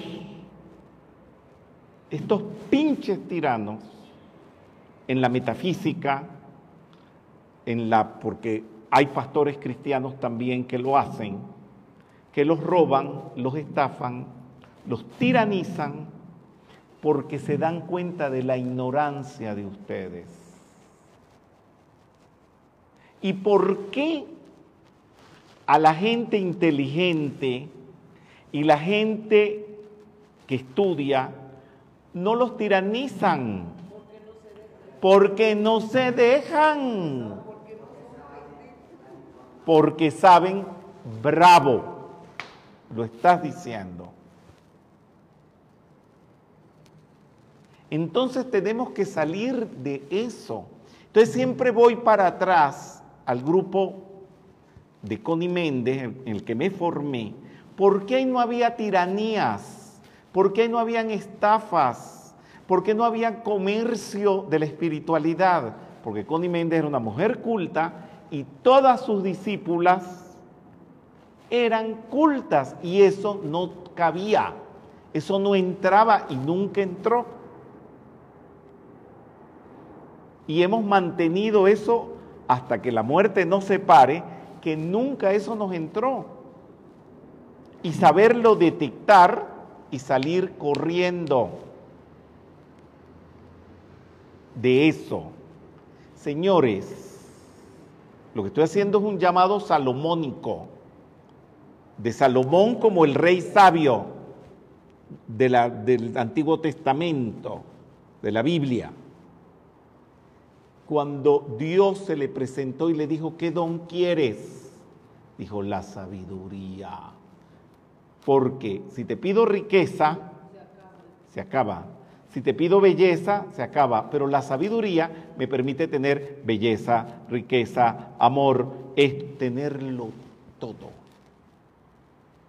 Y me perdonan el speech que les estoy dando, pero es que no lo estoy dando por speech vamos a salir del paso. En este suelo es donde crece, en este suelo, ¿cuál es el suelo? La caridad La compasión. Es donde crece la flor. ¿Qué es la flor? El Cristo. El Cristo, el despertar. La medianoche. ¿Qué es la noche? ¿Qué es la noche? La oscuridad. Está hablando de tu oscuridad, de tu ignorancia. ¿Verdad? En este suelo es donde crece la flor de la medianoche, el Cristo que se despierta a la medianoche, la flor de Buda. ¿Y qué es la flor de Buda? No contestes, ya se los he dicho, el saber es acumulativo. No definan con otra definición y mucho menos con la otra palabra. ¿De qué color es el caballo blanco del padre Hidalgo? ¿Entendieron? ¿De qué color es el caballo blanco del padre Hidalgo? Blanco. ¿Cómo me vas a decir Buda? La flor de Buda, ¿a qué se está refiriendo? Lo que yo percibo es, o sea, cuando en la medianoche, que es la ignorancia, la flor del Buda, saber. No, no, no, estás inventando. La flor de Buda representa la flor de loto. ¿Qué quiere decir Buda? Iluminado. ¿Y qué quiere decir flor? Cristo, Entonces, Cristo la iluminación del Cristo. Pero señores, por favor, ¿a dónde me van a invitar cuando termine la conferencia? Ok, más difícil de encontrar y más rara de ver que la flor del árbol bogay. Pero olvídense del árbol bogay, eso es otra cuestión. Es más difícil que ver que la flor más rara que existe en el planeta, que tener el Cristo, la iluminación, no es algo común. Ya está. Vamos a ver, tenemos eh, participación de nuestros estudiantes invisibles. Gerardo Ávila. Buenas noches. Hola Gerardo de Venezuela, Caracas, de mi grupito. Ajá, dime. La flor de la medianoche se refiere al despertar de la conciencia que surge con el desarrollo de la compasión. Más o menos. Fernando Candioto, hola. Dile a todo el mundo cómo se llama la flor de la medianoche. Esa flor del árbol bogay. Dime. Silvia Inés Araoz. La medianoche se refiere a la noche del alma por la que todos pasamos alguna vez para encontrar la luz, la flor. Ya lo dijimos que era la medianoche, a la cual se refirió San Juan de la Cruz. Que no solamente es que sepan San Juan de la Cruz, sino que también se sepan sus poemas de memoria. En una noche oscura. ¿Qué es una noche oscura? Pues cuando una persona está en conflicto, No necesariamente. También es ignorar. el ignorante, el, el Es ignorar estar en la... Dime, Fernando Candioto. La flor de Buda es la flor del árbol Udumbara. Udumbara. En la voz del silencio. Es tan extraña como los iluminados. La medianoche es el momento más oscuro que puede simbolizar el momento previo al despertar. En síntesis, el pasaje hace referencia a que la caridad y la compasión son el primer requisito y cualidad para desenvolver el pleno despertar. Iluminados. Un aplauso desde México. Venía ese día en los jardines de la sede que fundó Elena Petrovna Blavatsky junto con un grupo de estudiantes en Adyar y vi ese árbol y vi esa flor.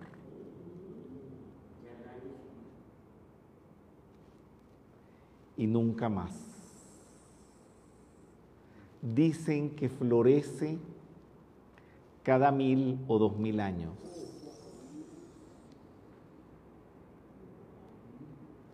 Y es una flor extraña, tal vez la flor más bella que exista. ¿Ah? Puede ser como, ¿conocen el ave del paraíso? Como una mezcla entre ave del paraíso con orquídea. Algo extraño. Sí, sí. Bien. Es la semilla que libera del renacimiento. Es la semilla que, li- que libra del renacimiento al maestro ascendido para que no vuelva a nacer. Lo protege de toda lucha y liviandad. Por eso no pelean. Y lo guía a través de las regiones del ser a la paz y beatitud conocidas únicamente en la región del silencio y del no ser. ¿Cuál es esa región del silencio y del no ser? No, bueno, no tú. En la región del silencio y del no ser. ¿Dónde es? ¿Y cómo va a ser el Cristo el vacío, mi vida? No hay nada. ¿Dónde qué es eso? la vacuidad. ¿Dónde es? ¿Dónde? No qué nombre. Aprendan el idioma. ¿Dónde? Es ubicuidad. Ubicación se dice, ¿no? ¿Dónde? ¿Dónde? La región del silencio sería estar en lo absoluto. No digo dónde está. este, ¿Dónde? Dígame el lugar. ¿Dónde queda el ángel de la independencia? El vacío a la reforma. Pero. Sí, pero eso se lo digo yo a un chino. Y sabe, en México, señores, tengan un poquito de la mente un poquito más amplia. México es el lugar, no el Paseo Reforma. Tú le dices el Paseo Reforma a un chino y no se lo estás definiendo. Tú le dices México y sí te entiende. Entonces, ay, pero es que esto... Ya el plano ádico. En el plano ádico. Bien, y terminamos con el libro de Milarepa. Yetzun Milarepa. Bueno, antes de ir a Milarepa, ya que hemos estado hablando de Vajradara, el silencio, el plano ádico, hay una pieza que me llamó la atención de un compositor argentino, pero no vayan a pensar que son estos grandes compositores argentinos ya de 80 años, barbados, o que uno va al cementerio y encuentra la tumba de ellos, como la mayoría. Estamos hablando de un compositor argentino que es un anciano, pero en un cuerpo de un niño, de un joven. Estoy hablando de un compositor académico, académico, con todo el rigor, que es Tiago Nasif, pertenece a nuestros grupos, estudiante nuestro, eh, de Santiago del Estero, y él me mandó esta pieza que se llama Inmensidad. Que su música, él me lo explicó, y por eso la tomé de ejemplo ahora, su música trata de reflejar esta inmensidad, este vacío, este ádico. Y la tomé de ejemplo ya que no hay llave tonal específica de esto, porque es como algo indescriptible, pero sí lo que van a escuchar ahora lo describe un poco. Lo tienes a No, espérate, espérate. Lo tienes a punto. Él creo que tiene 21 años y ya tiene este genio creador tan maravilloso y conversamos bastante de la relación entre la música, pero no la música en general, técnicamente. Hemos hablado de tonalidades, formas musicales, todo eso, relacionado con estos temas tan profundos, porque son una misma cosa.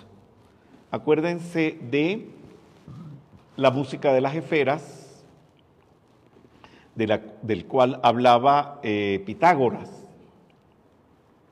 Hay una, o sea, mm, decir metafísica y decir música es lo mismo. Bien, no sé si estarían interesados. Tiago Nasif, Inmensidad, compositor argentino.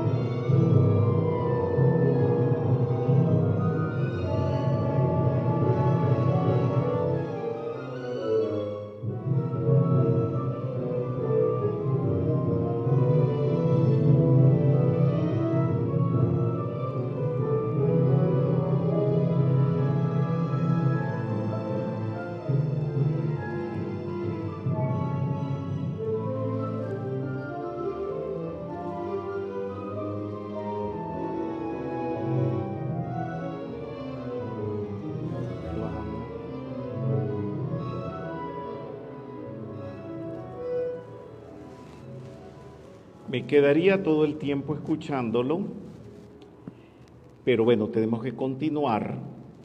Quiero hacer una acotación.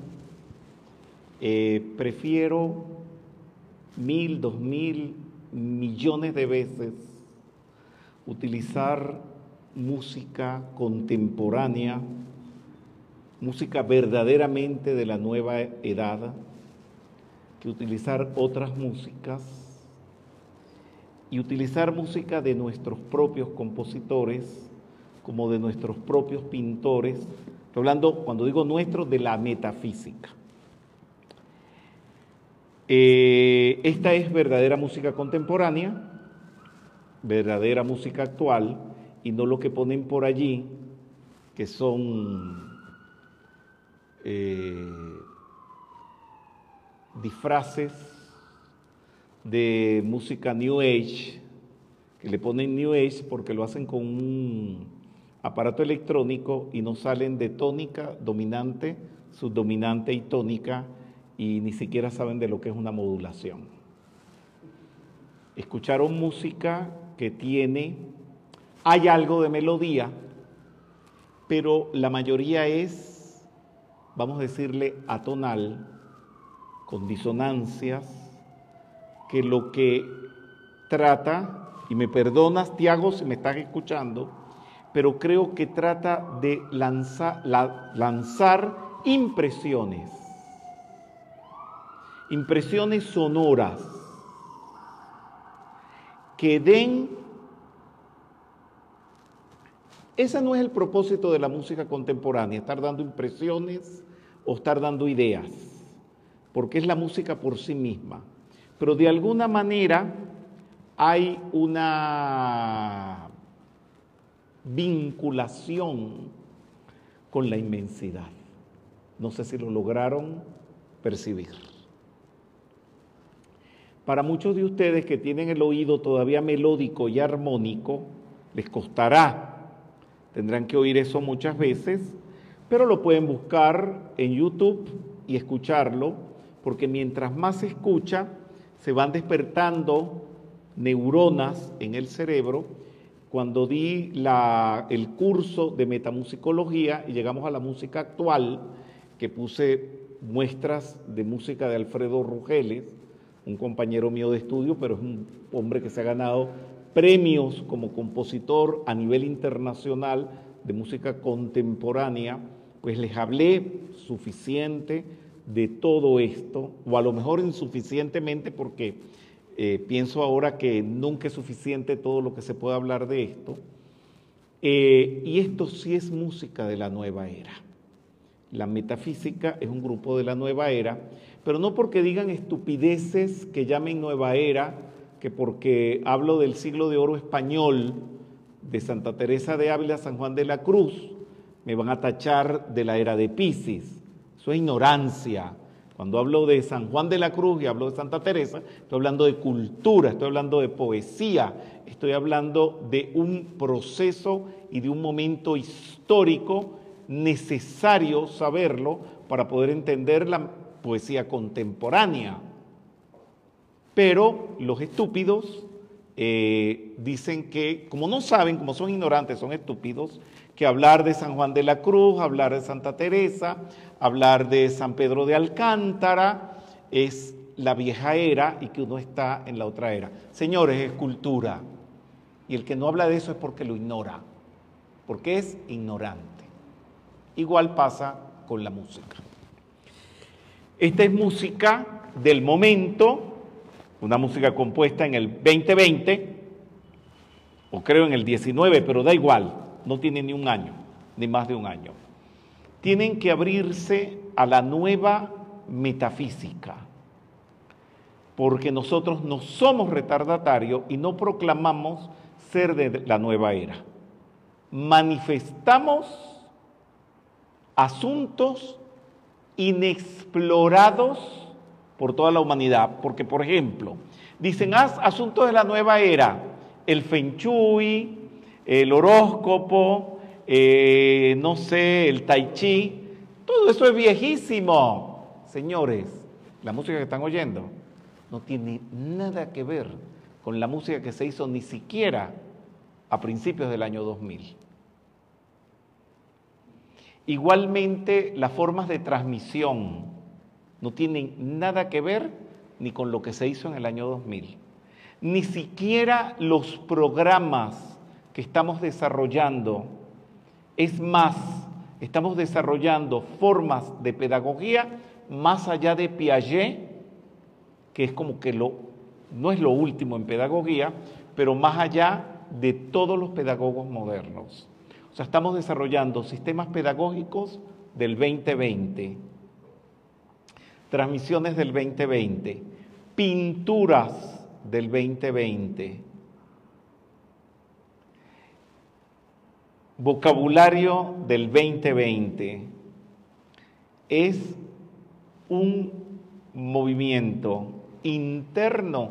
Ah, y un vocabulario del 2020. Ustedes no se dan cuenta cuánto vocabulario del pasado no usamos. Aquí no se usa la palabra espíritu ni espiritual. Aquí no se usa la palabra sendero. Todas esas son palabras que quedaron obsoletas y periclitadas. Aquí no se usa pruebas, digamos probacionismo. Aquí no se usa incluso hasta la palabra Dios, la tenemos completamente eh, abierta a todas las religiones y a todos, incluso los que no creen o ateos. Aquí usamos términos como Cristo, eh, perdón, ser interno porque cuando decimos Cristo interno, por mucho que uno explique que Cristo es la traducción de Mesías, pues tú le dices a un árabe la palabra Cristo, aunque no están en contra de esa palabra, pero ellos no creen en Cristo. Igual un judío y tal vez un Buddha ni se entera de qué le estamos hablando, pero si le decimos inner self o ser interno, saben de qué estamos hablando. Yo les quiero abrir los ojos que estamos en una enseñanza del momento, por donde la miren. Y vivimos actualizando todo. Estamos con la eh, economía eh, digital. Todos estamos en la economía digital. Estamos con los libros digitales, la música digital, todos los sistemas más adelantados porque estamos trabajando con técnicos profesionales de todo esto. No sé si tienen preguntas que hacer. Ya en un futuro nos encargaremos de unir todas estas novedades, que son casi todas las, las cosas que estamos haciendo en la metafísica, son novedosas, y exponerlas juntas para que el público en general lo ven, sí lo ven en nosotros, pero no están conscientes de lo que estamos haciendo. El otro día, en una entrevista que me hacían, se estaba hablando de la iluminación. Y les dije, la iluminación no existe porque iluminarse es tragarse un bombillo. Díganme, es una palabra metafórica, no es iluminación. La iluminación es concienciación. Y así es como he tenido que crear este, neologismos que me cuestan bastante. Tengo una profesora de castellano, Ana María Elizalde, que me ayuda en todo esto.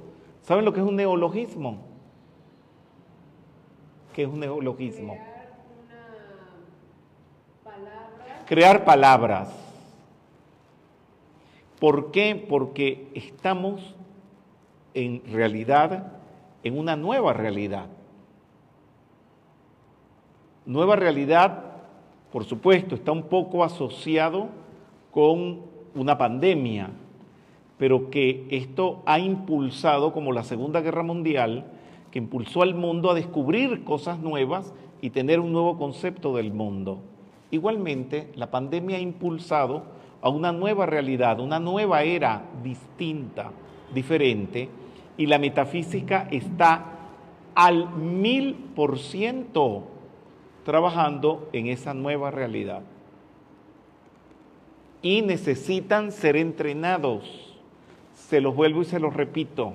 Nosotros estamos estudiando todos los días, porque aquí todo es nuevo. Esto no tiene nada que ver con la metafísica del 2019. Nada. Esto es otra cosa. Bien, bueno, vamos a finalizar con Milarepa, este gran místico que su gran maestro de la sabiduría del rayo dorado de la tradición Karyutpa, que por supuesto le pregunto Karyutpa, si hay alguien que sepa, levante la mano. Es una línea discipular himaláyica. Él fue estudiante del maestro Marpa, quien a su vez fue estudiante de Tilopa. No sé si los que fueron a Nepal fueron a la cueva de Tilopa. Nosotros fuimos a la, bueno, ya he ido varias veces a la cueva de Tilopa porque, bueno, hay que ver lo que era Tilopa y hay unas historias fantásticas.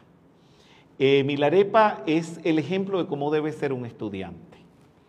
Él tuvo un maestro terrible llamado Marpa, que lo chingó hasta decir, va, si tienen frío vamos a ir cerrando ventanas, porque aquí en México ya cuando oscurece baja la temperatura vertiginosamente. Aquí en la madrugada están haciendo dos grados. Bien, gracias, qué bien, para que no se congelen. Los necesitamos metafísicos calientitos. ¡Uh! Bien, bien, entonces dime, ¿qué me estás preguntando? Es de la línea, bueno, no sé si, si lo tengo revuelto, pero es de la línea discipular del maestro Rinpo, Rinpoche. Ok, ya te voy a explicar todo eso. Muy bien. Eh, hay un libro que se llama El Gran Yogi Milarepa del Tíbet de Evans Wentz, que está fuera de edición, pero mi persona hizo una...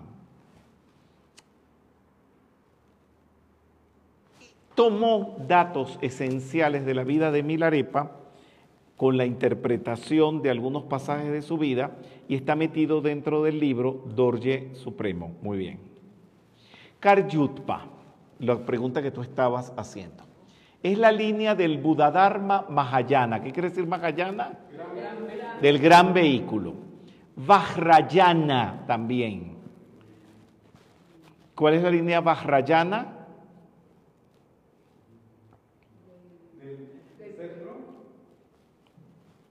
Vajra, ajá, dime.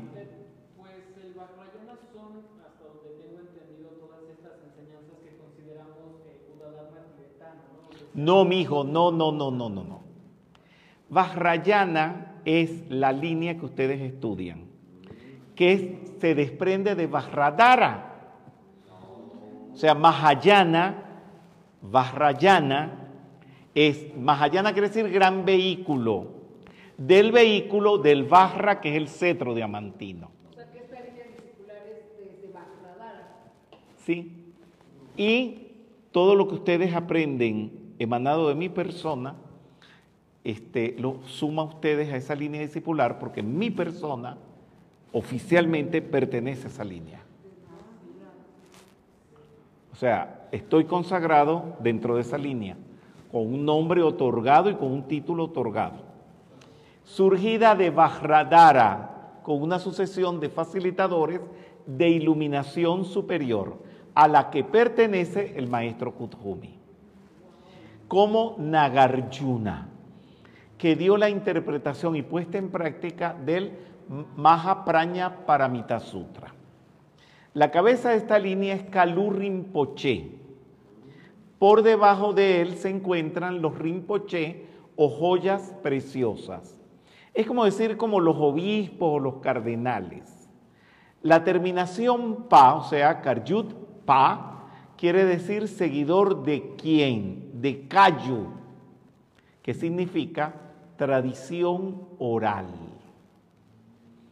Por eso ustedes oyen de mi persona. Y Connie Méndez dijo, y la señora Rugeles dijo, y Jesús dijo, y Mahoma dijo, y el Gautama dijo. Eso es tradición oral. Al revés, los que se proclaman directores, presidentes de organizaciones, ellos hablan con propiedad.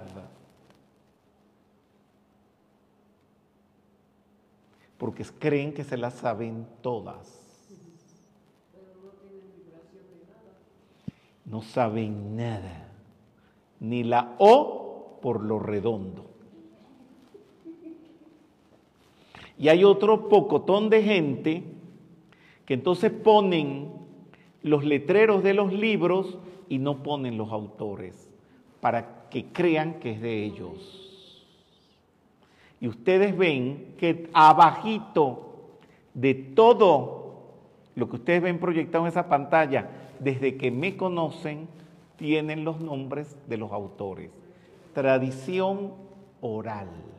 Hay un respeto por lo que dicen los que lo dicen.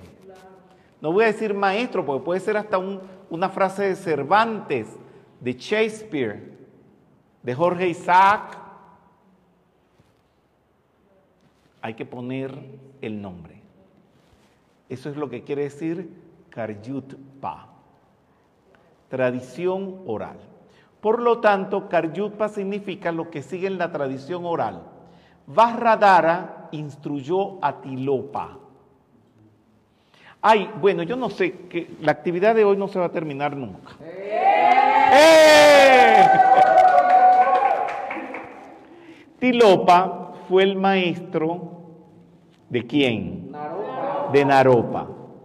Naropa andaba buscando a Tilopa porque era un gran maestro. Y en una de esas unos amigos lo llevaron para un burdel donde estaban las prostitutas. Y Naropa dijo, yo ando buscando a mi maestro. ¿Para qué me trajiste a este burdel? Se pone muy bravo y la prostituta que lo estaba seduciendo y le ponía las chichas, las chiches en la cara, y le ponía la panocha en la cara, agarró Naropa y le metió un golpe, porque él andaba buscando la espiritualidad del maestro. Ay, perdónenme que se me aguan los ojos de la belleza de lo que les voy a decir. La prostituta cayó en el piso, se disolvió y salió un mito y dijo, yo era Tilopa. No, no, eso es muy grande. El trauma, por supuesto, de Naropa fue muy grande. Y siguió, ahora desesperanzado, buscando al maestro que ya había encontrado y lo había desconocido. Y entonces, con unos amigos, él siguió por el Himalaya caminando a los muchos años encontró unos amigos que le dijeron, yo sé dónde está tu maestro. Y lo llevan a un bar. Y empezaron los borrachos a invitarlo a beber. Y agarró un borracho con su vaso lleno de licor y se lo metió en la boca. Y agarró Naropa y le metió un madrazo. Cuando el borracho cayó al suelo, se convirtió en un mito y le dijo, yo era Tilopa.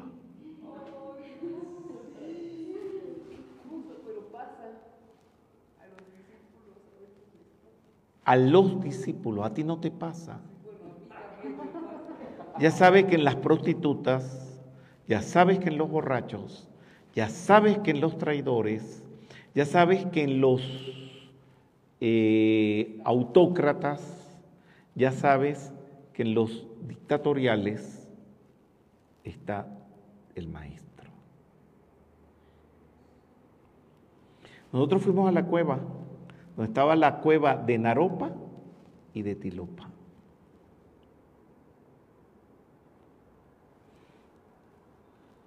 Hasta que finalmente, a la orilla de un río, vi un pordiosero, hediondo, malherido, que lo comenzó a insultar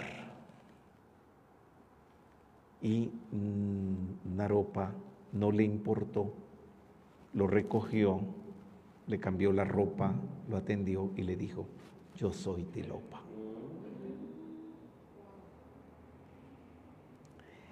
Eh, uno llega en auto hasta cierta parte, tienes que atravesar, estoy hablando del, del Himalaya, tienes que atravesar los crematorios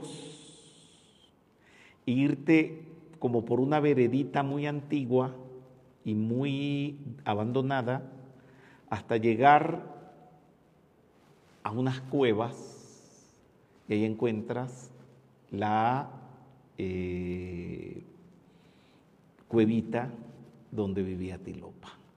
Y pasa algo parecido con la cueva de Padmasambhava. Quema, pero quema. Bien. Entonces Vajradara instruyó al maestro Tilopa, Tilopa a Naropa, Naropa a Marpa, Marpa a Milarepa. Y lo que pasó fue que Milarepa hizo mucho daño. Como por ahí hay muchos instructores que le hacen daño a los grupos. Y Marpa se ocupó de que él quemara todo el karma. Al principio. Después se convirtió en un Buda. Dime. Eh, en, en esta historia que nos has platicado de Tilopa y Naropa, me surge una duda. Eh, ¿Es infinita del maestro que el estudiante lo, pues no lo ve, a lo mejor no lo reconoce volver a aparecer en su vida de ese discípulo? No hay, este, tú lo dices como que si fuera una generalidad. En el sendero no existen generalidades.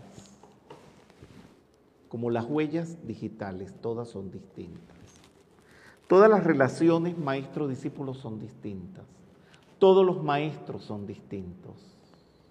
Cuando la gente dice, ay, yo no sé por qué eh, Angie es así, los maestros no son así. Esa es una ignorante la que está diciendo eso.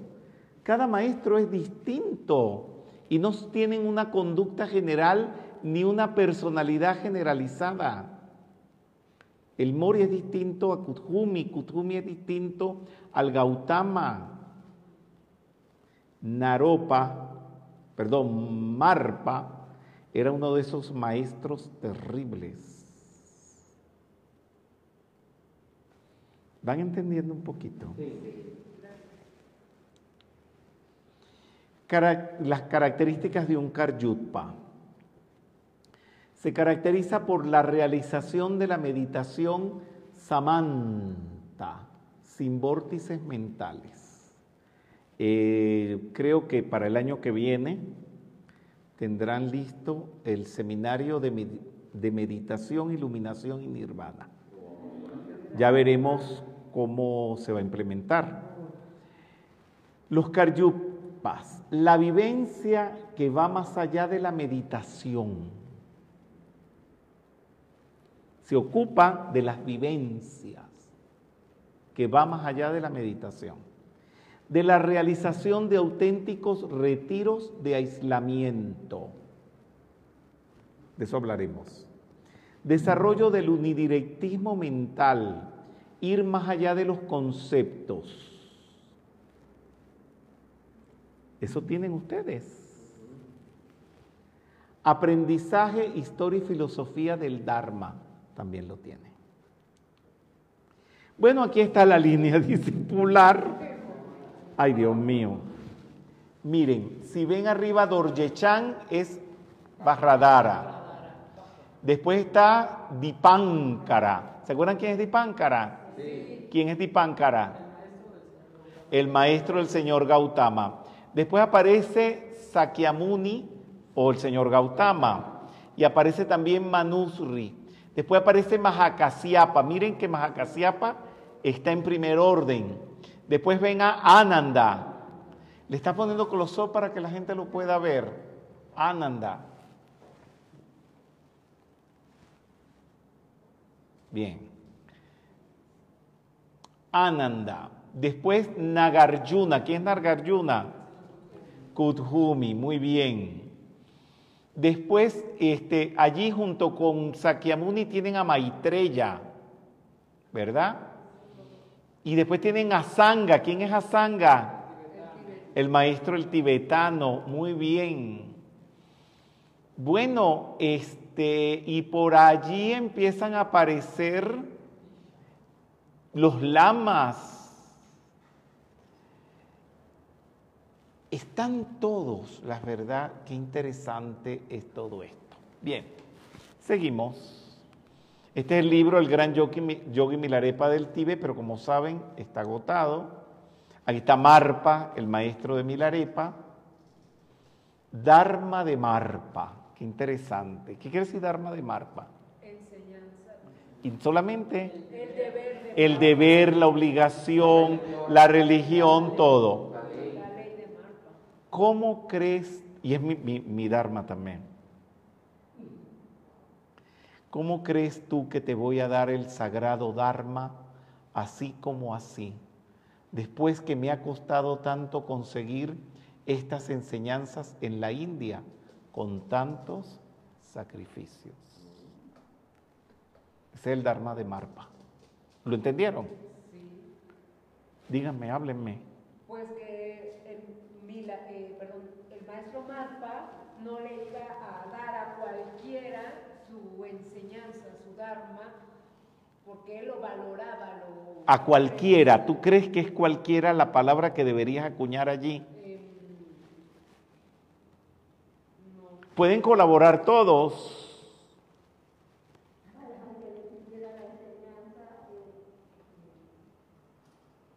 El maestro Marpa no quería dar su el Dharma a quien le pidiera esa. No, no es que no quería, él sí. Pero decía, ¿cómo que La palabra clave. a, a un grupo que no le iba a dar el dharma, el deber. No, no. ¿Cómo crees tú que te voy a dar el sagrado Dharma así como así? ¿Qué quiere decir así como así? Que sin que el di- discípulo haga un esfuerzo para, No, puede ser también, pero hay algo más todavía. sin conocerse. ¿Cómo? El estudiante, el discípulo necesita ganarse el alma. Hay algo más todavía. Esté- Hay algo. Sí, todo eso que ustedes me están diciendo es correcto. Pueden hablar los estudiantes invisibles. Sí, pero hay algo más todavía a lo cual se está refiriendo esta frase. Dímela, eh, ¿qué- ¿quién habla? Es Rodolfo Santos, a quien no lo mereciera por méritos. Eso también, pero hay algo más que va por encima de todo eso. Así como así, de que no se le iba a dar de gratis. Muy bien. No se la puede dar de gratis. Y aunque no se cobre, hay que pagarla. ¿Y cómo se paga?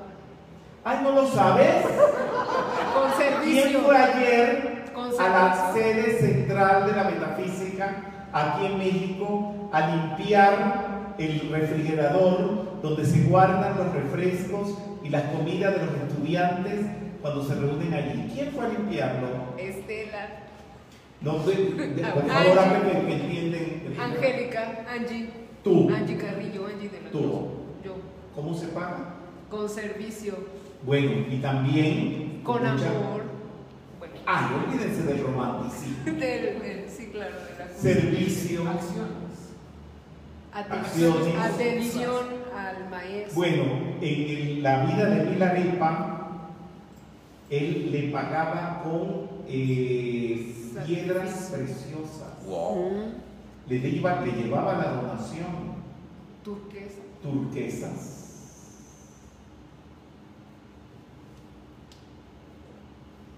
Hay que pagarla.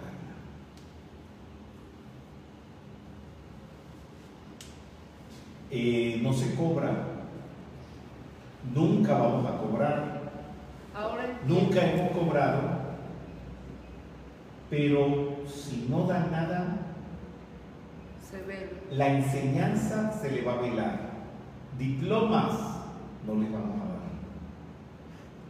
Hay personas que no dan ninguna donación y escriben reclamando sus diplomas. Le dije a los que dan los diplomas, yo no soy el que doy los diplomas, cuando terminan los cursos y tienen las asistencias, le dije porque hay un control, el que no haya dado ni un centavo, muy bien, le damos la enseñanza, esa es nuestra obligación, ese es el Dharma, pero no es el Dharma darle diplomas, no se le da nada. El que no preste servicio humanitario personalizado está pagando por la enseñanza. Y no es servirle al facilitador en sus necesidades personales, sino en las necesidades que tenga para dar la enseñanza. Por ejemplo, eh, no es el caso, no ha sucedido, pero es un ejemplo. Esto no ha sucedido. Si tengo que venir acá al salón, que me tengo que trasladar de la sede central, aquí en México, a este lugar, y vengo cargado de cajas para los implementos que se necesiten en la actividad, es ayudar a ese facilitador a cargar esas cajas. ¿Me van comprendiendo? Sí. Sí. Si nos reunimos en la sede central, que es el ejemplo que di contigo, ¿verdad? Y tenemos un refrigerador donde metemos la comida, donde metemos los refrescos, y bueno, se ensucia porque es normal, ¿verdad? Ir y ayudar a limpiarlo. ¿Cuántas veces creo que todos aquí han limpiado la alfombra de la sede central? Este, acomodamos, bueno, aquí no solamente eso, sino que aquí en el plató de transmisiones, este, que hay que venir a poner luces, aquí que venir a acondicionar esto de acuerdo a los cursos que se han recibido. Entonces no esperen ni reclamen nada.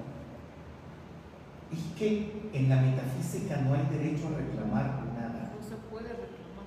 Porque como aquí todo se recibe sin pagar, no tienen derecho que si el facilitador tiene la cara bonita, que la tiene fea, que tiene un ojo volteado para arriba y el otro para abajo. Señores, no se puede. Dime. Entonces, ahora entiendo eh, de, de manera clara, hay gente, y, y no sé si es muy fuerte lo que voy a decir, pero hay personas que estúpidamente creen que con una donación física están em, hollando ese, ese, Ese esa- sendero. ese sendero. Y por eso es que reclaman y por eso es que se creen con autoridades. Pero eso no es físico. Pero el dinero también hace falta. Porque Pero hay que pagar ayuda- luz, ayuda teléfono, agua. Pero Ahí vemos personas, no todos, eh, se da el caso de corbatas, camisas, que ese facilitador solamente se lo pone para dar la instrucción y dar el Dharma. Y neces no, no quiero que, da igual, que esté consagrado o no esté consagrado. Esa persona necesita esa donación. Te voy a enseñar lo que me enseñó mi madre, Nora Belén Vázquez Toledo de Cedeño. Creo que mi madre enseñaba cosas fuera de, lo normal. Cuando íbamos a la iglesia me decía, meta la limosna, mijo. Pero no al, eso no es para el santo, el santo no necesita eso. O sea, San Francisco de Asís, eh, la Virgen María, Jesucristo, no necesitan ese dinero. El dinero lo necesita el sacerdote que da la misa y que tiene que comer, se tiene que vestir. En la iglesia hay que pagar luz, teléfono y agua. Y tú sabes, después de esa educación que recibí de mi madre, ya estando en la metafísica, me di cuenta, no solamente el sacerdote católico, cuando íbamos al Asram, me acuerdo el de Panamá, Verbo y Gracia, ah bueno, con ustedes dos, vino uno de los legendarios alumnos de Panamá, estoy hablando de hace 40 años atrás, y vino esta semana, estuvo con nosotros, fuimos a desayunar con él, y él se acordaba que mi persona sistemáticamente iba al templo hindú de Panamá. Hay un templo hindú porque hay una comunidad hindú muy grande y tiene un Prabhu. Prabhu es como decir el sacerdote. Y venían los metafísicos, pues todos me acompañaban, todo el mundo quería venir conmigo al templo hindú porque es bellísimo por demás. Si un día van a Panamá, vayan a ver esa maravilla. Y le metían que sea la estatua de Krishna, Madre Kali, Madre Durga. Y yo agarraba el billete y se lo daba al Prabhu. Y le decía, for your food, for you, it's not for the devils, it's for you. Es para ti y a los lamas. Ustedes me oyen ahí que pertenezco a la línea Karyutpa y todo ese cuestionero. Y llevo a los estudiantes, y algún día los llevaré a ustedes, a que también sean consagrados. No sé cuándo la oportunidad se verá.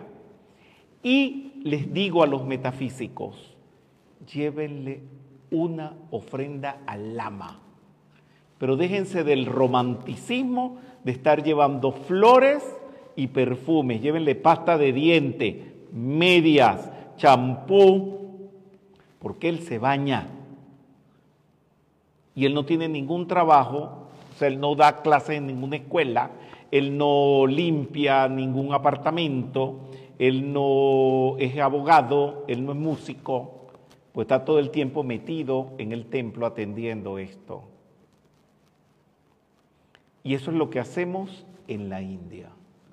Y cuando algún día tú irás a la India e irás con mi persona a los templos donde dan las iniciaciones, como el templo de Madre Lakshmi, que está en Adyar, Fernando, tú has ido conmigo, que uno va como en una pirámide dando vuelta y hay una iniciación que te va dando cada sacerdote y uno le da un dinero.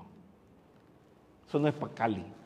Oye, entró un perfume ahorita, pero de lo fuerte, o sea, aquí está pasando algo ahorita.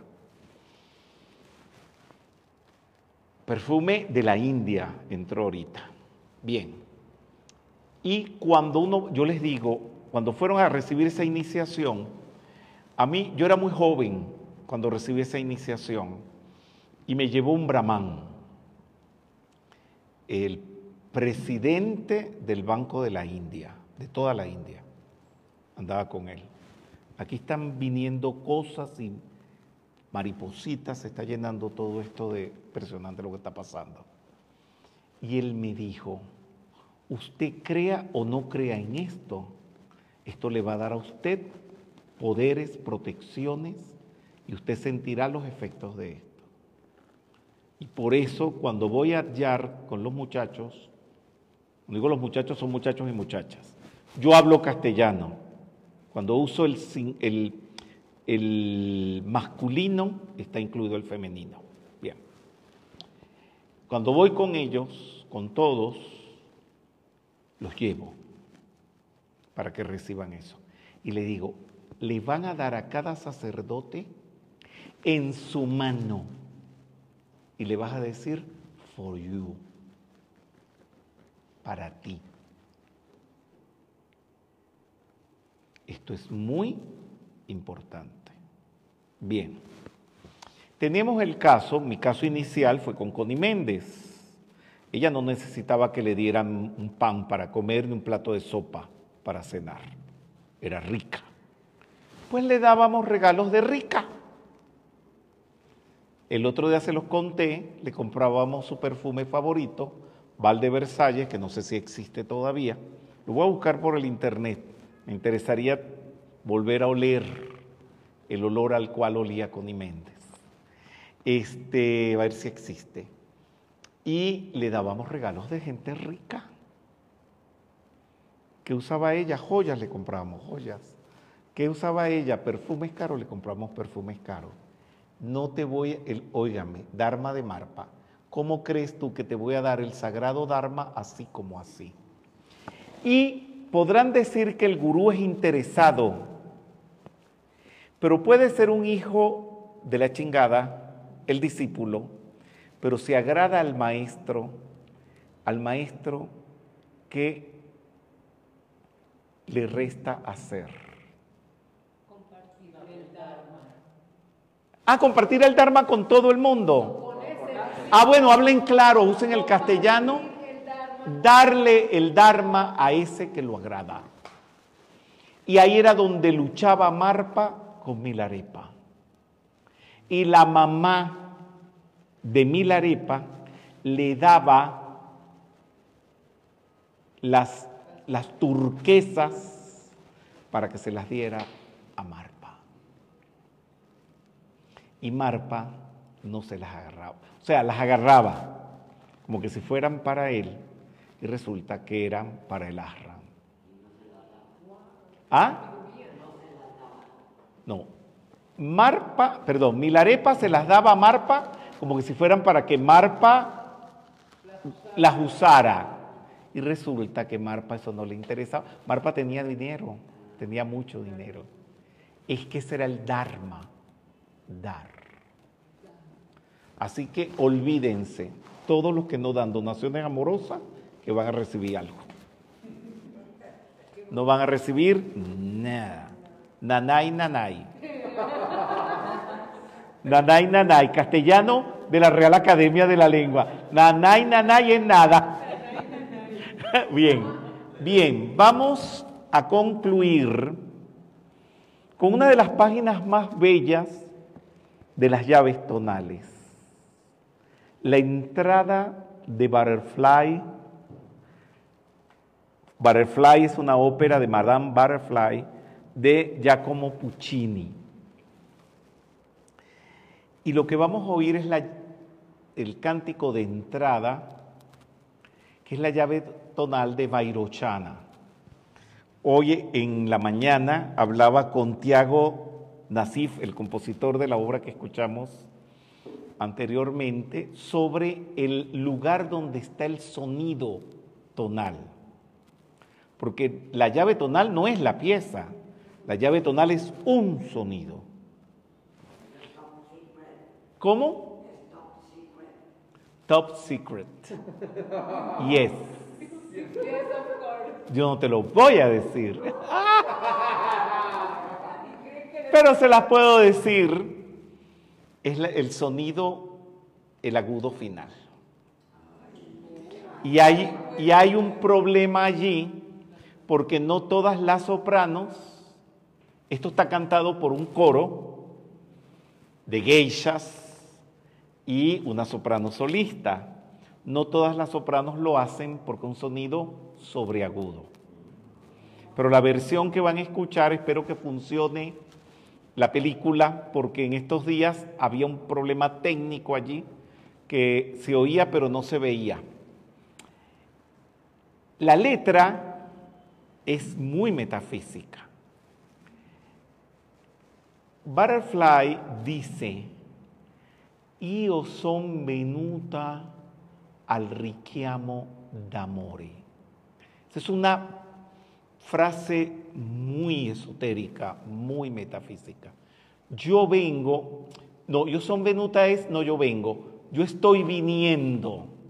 Io son venuta al richiamo d'amore, por el reclamo del amor. Nada va a venir a ustedes si ustedes no hacen el reclamo por amor.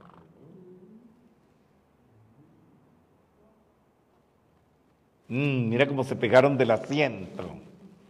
sobre todo el facilitador, sobre todo aquel que te va a ofrecer algo. Hay más cosas, es viniendo de la inmanifestación, lo primero que ella dice es cuánto cielo, cuánto mare, o sea, cuánto cielo y cuánto mar. O sea, está viniendo de la inmanifestación a la manifestación. Y dice, cuánto cielo, cuánto mare, amici, o sea, amigos. Io son venuta al richiamo d'amore. Hay muchas más cosas. Vamos a ver si hago un día, una conferencia sobre butterfly. Pero cuesta trabajo hacerlo. Eh, da mucho esfuerzo. Y, pero bueno, ya veremos. ¿Irá a funcionar el video? Para atrás.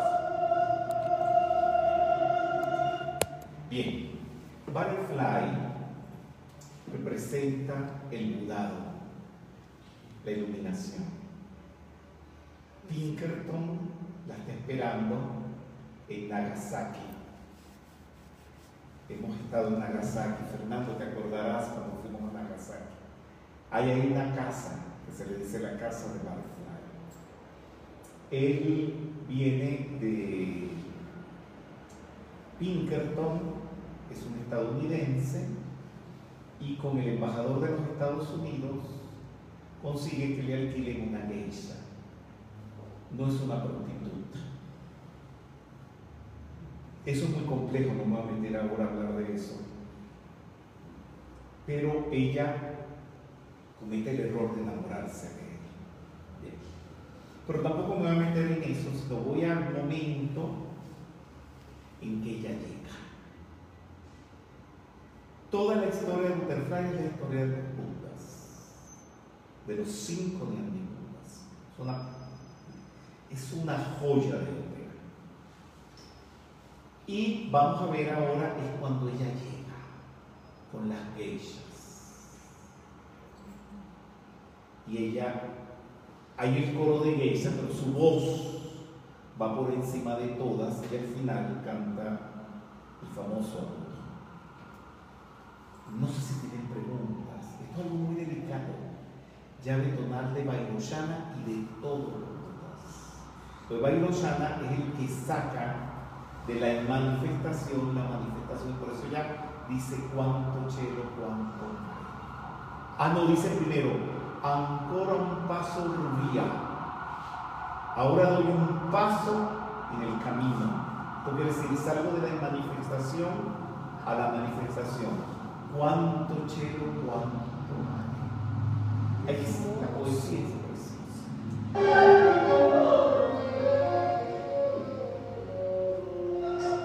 Ahí está Pinkerton, que es el que viene usted vestido militar. El embajador de los Estados Unidos, que es este, Pinkerton, la sirvienta de Butterfly, Sutsuki,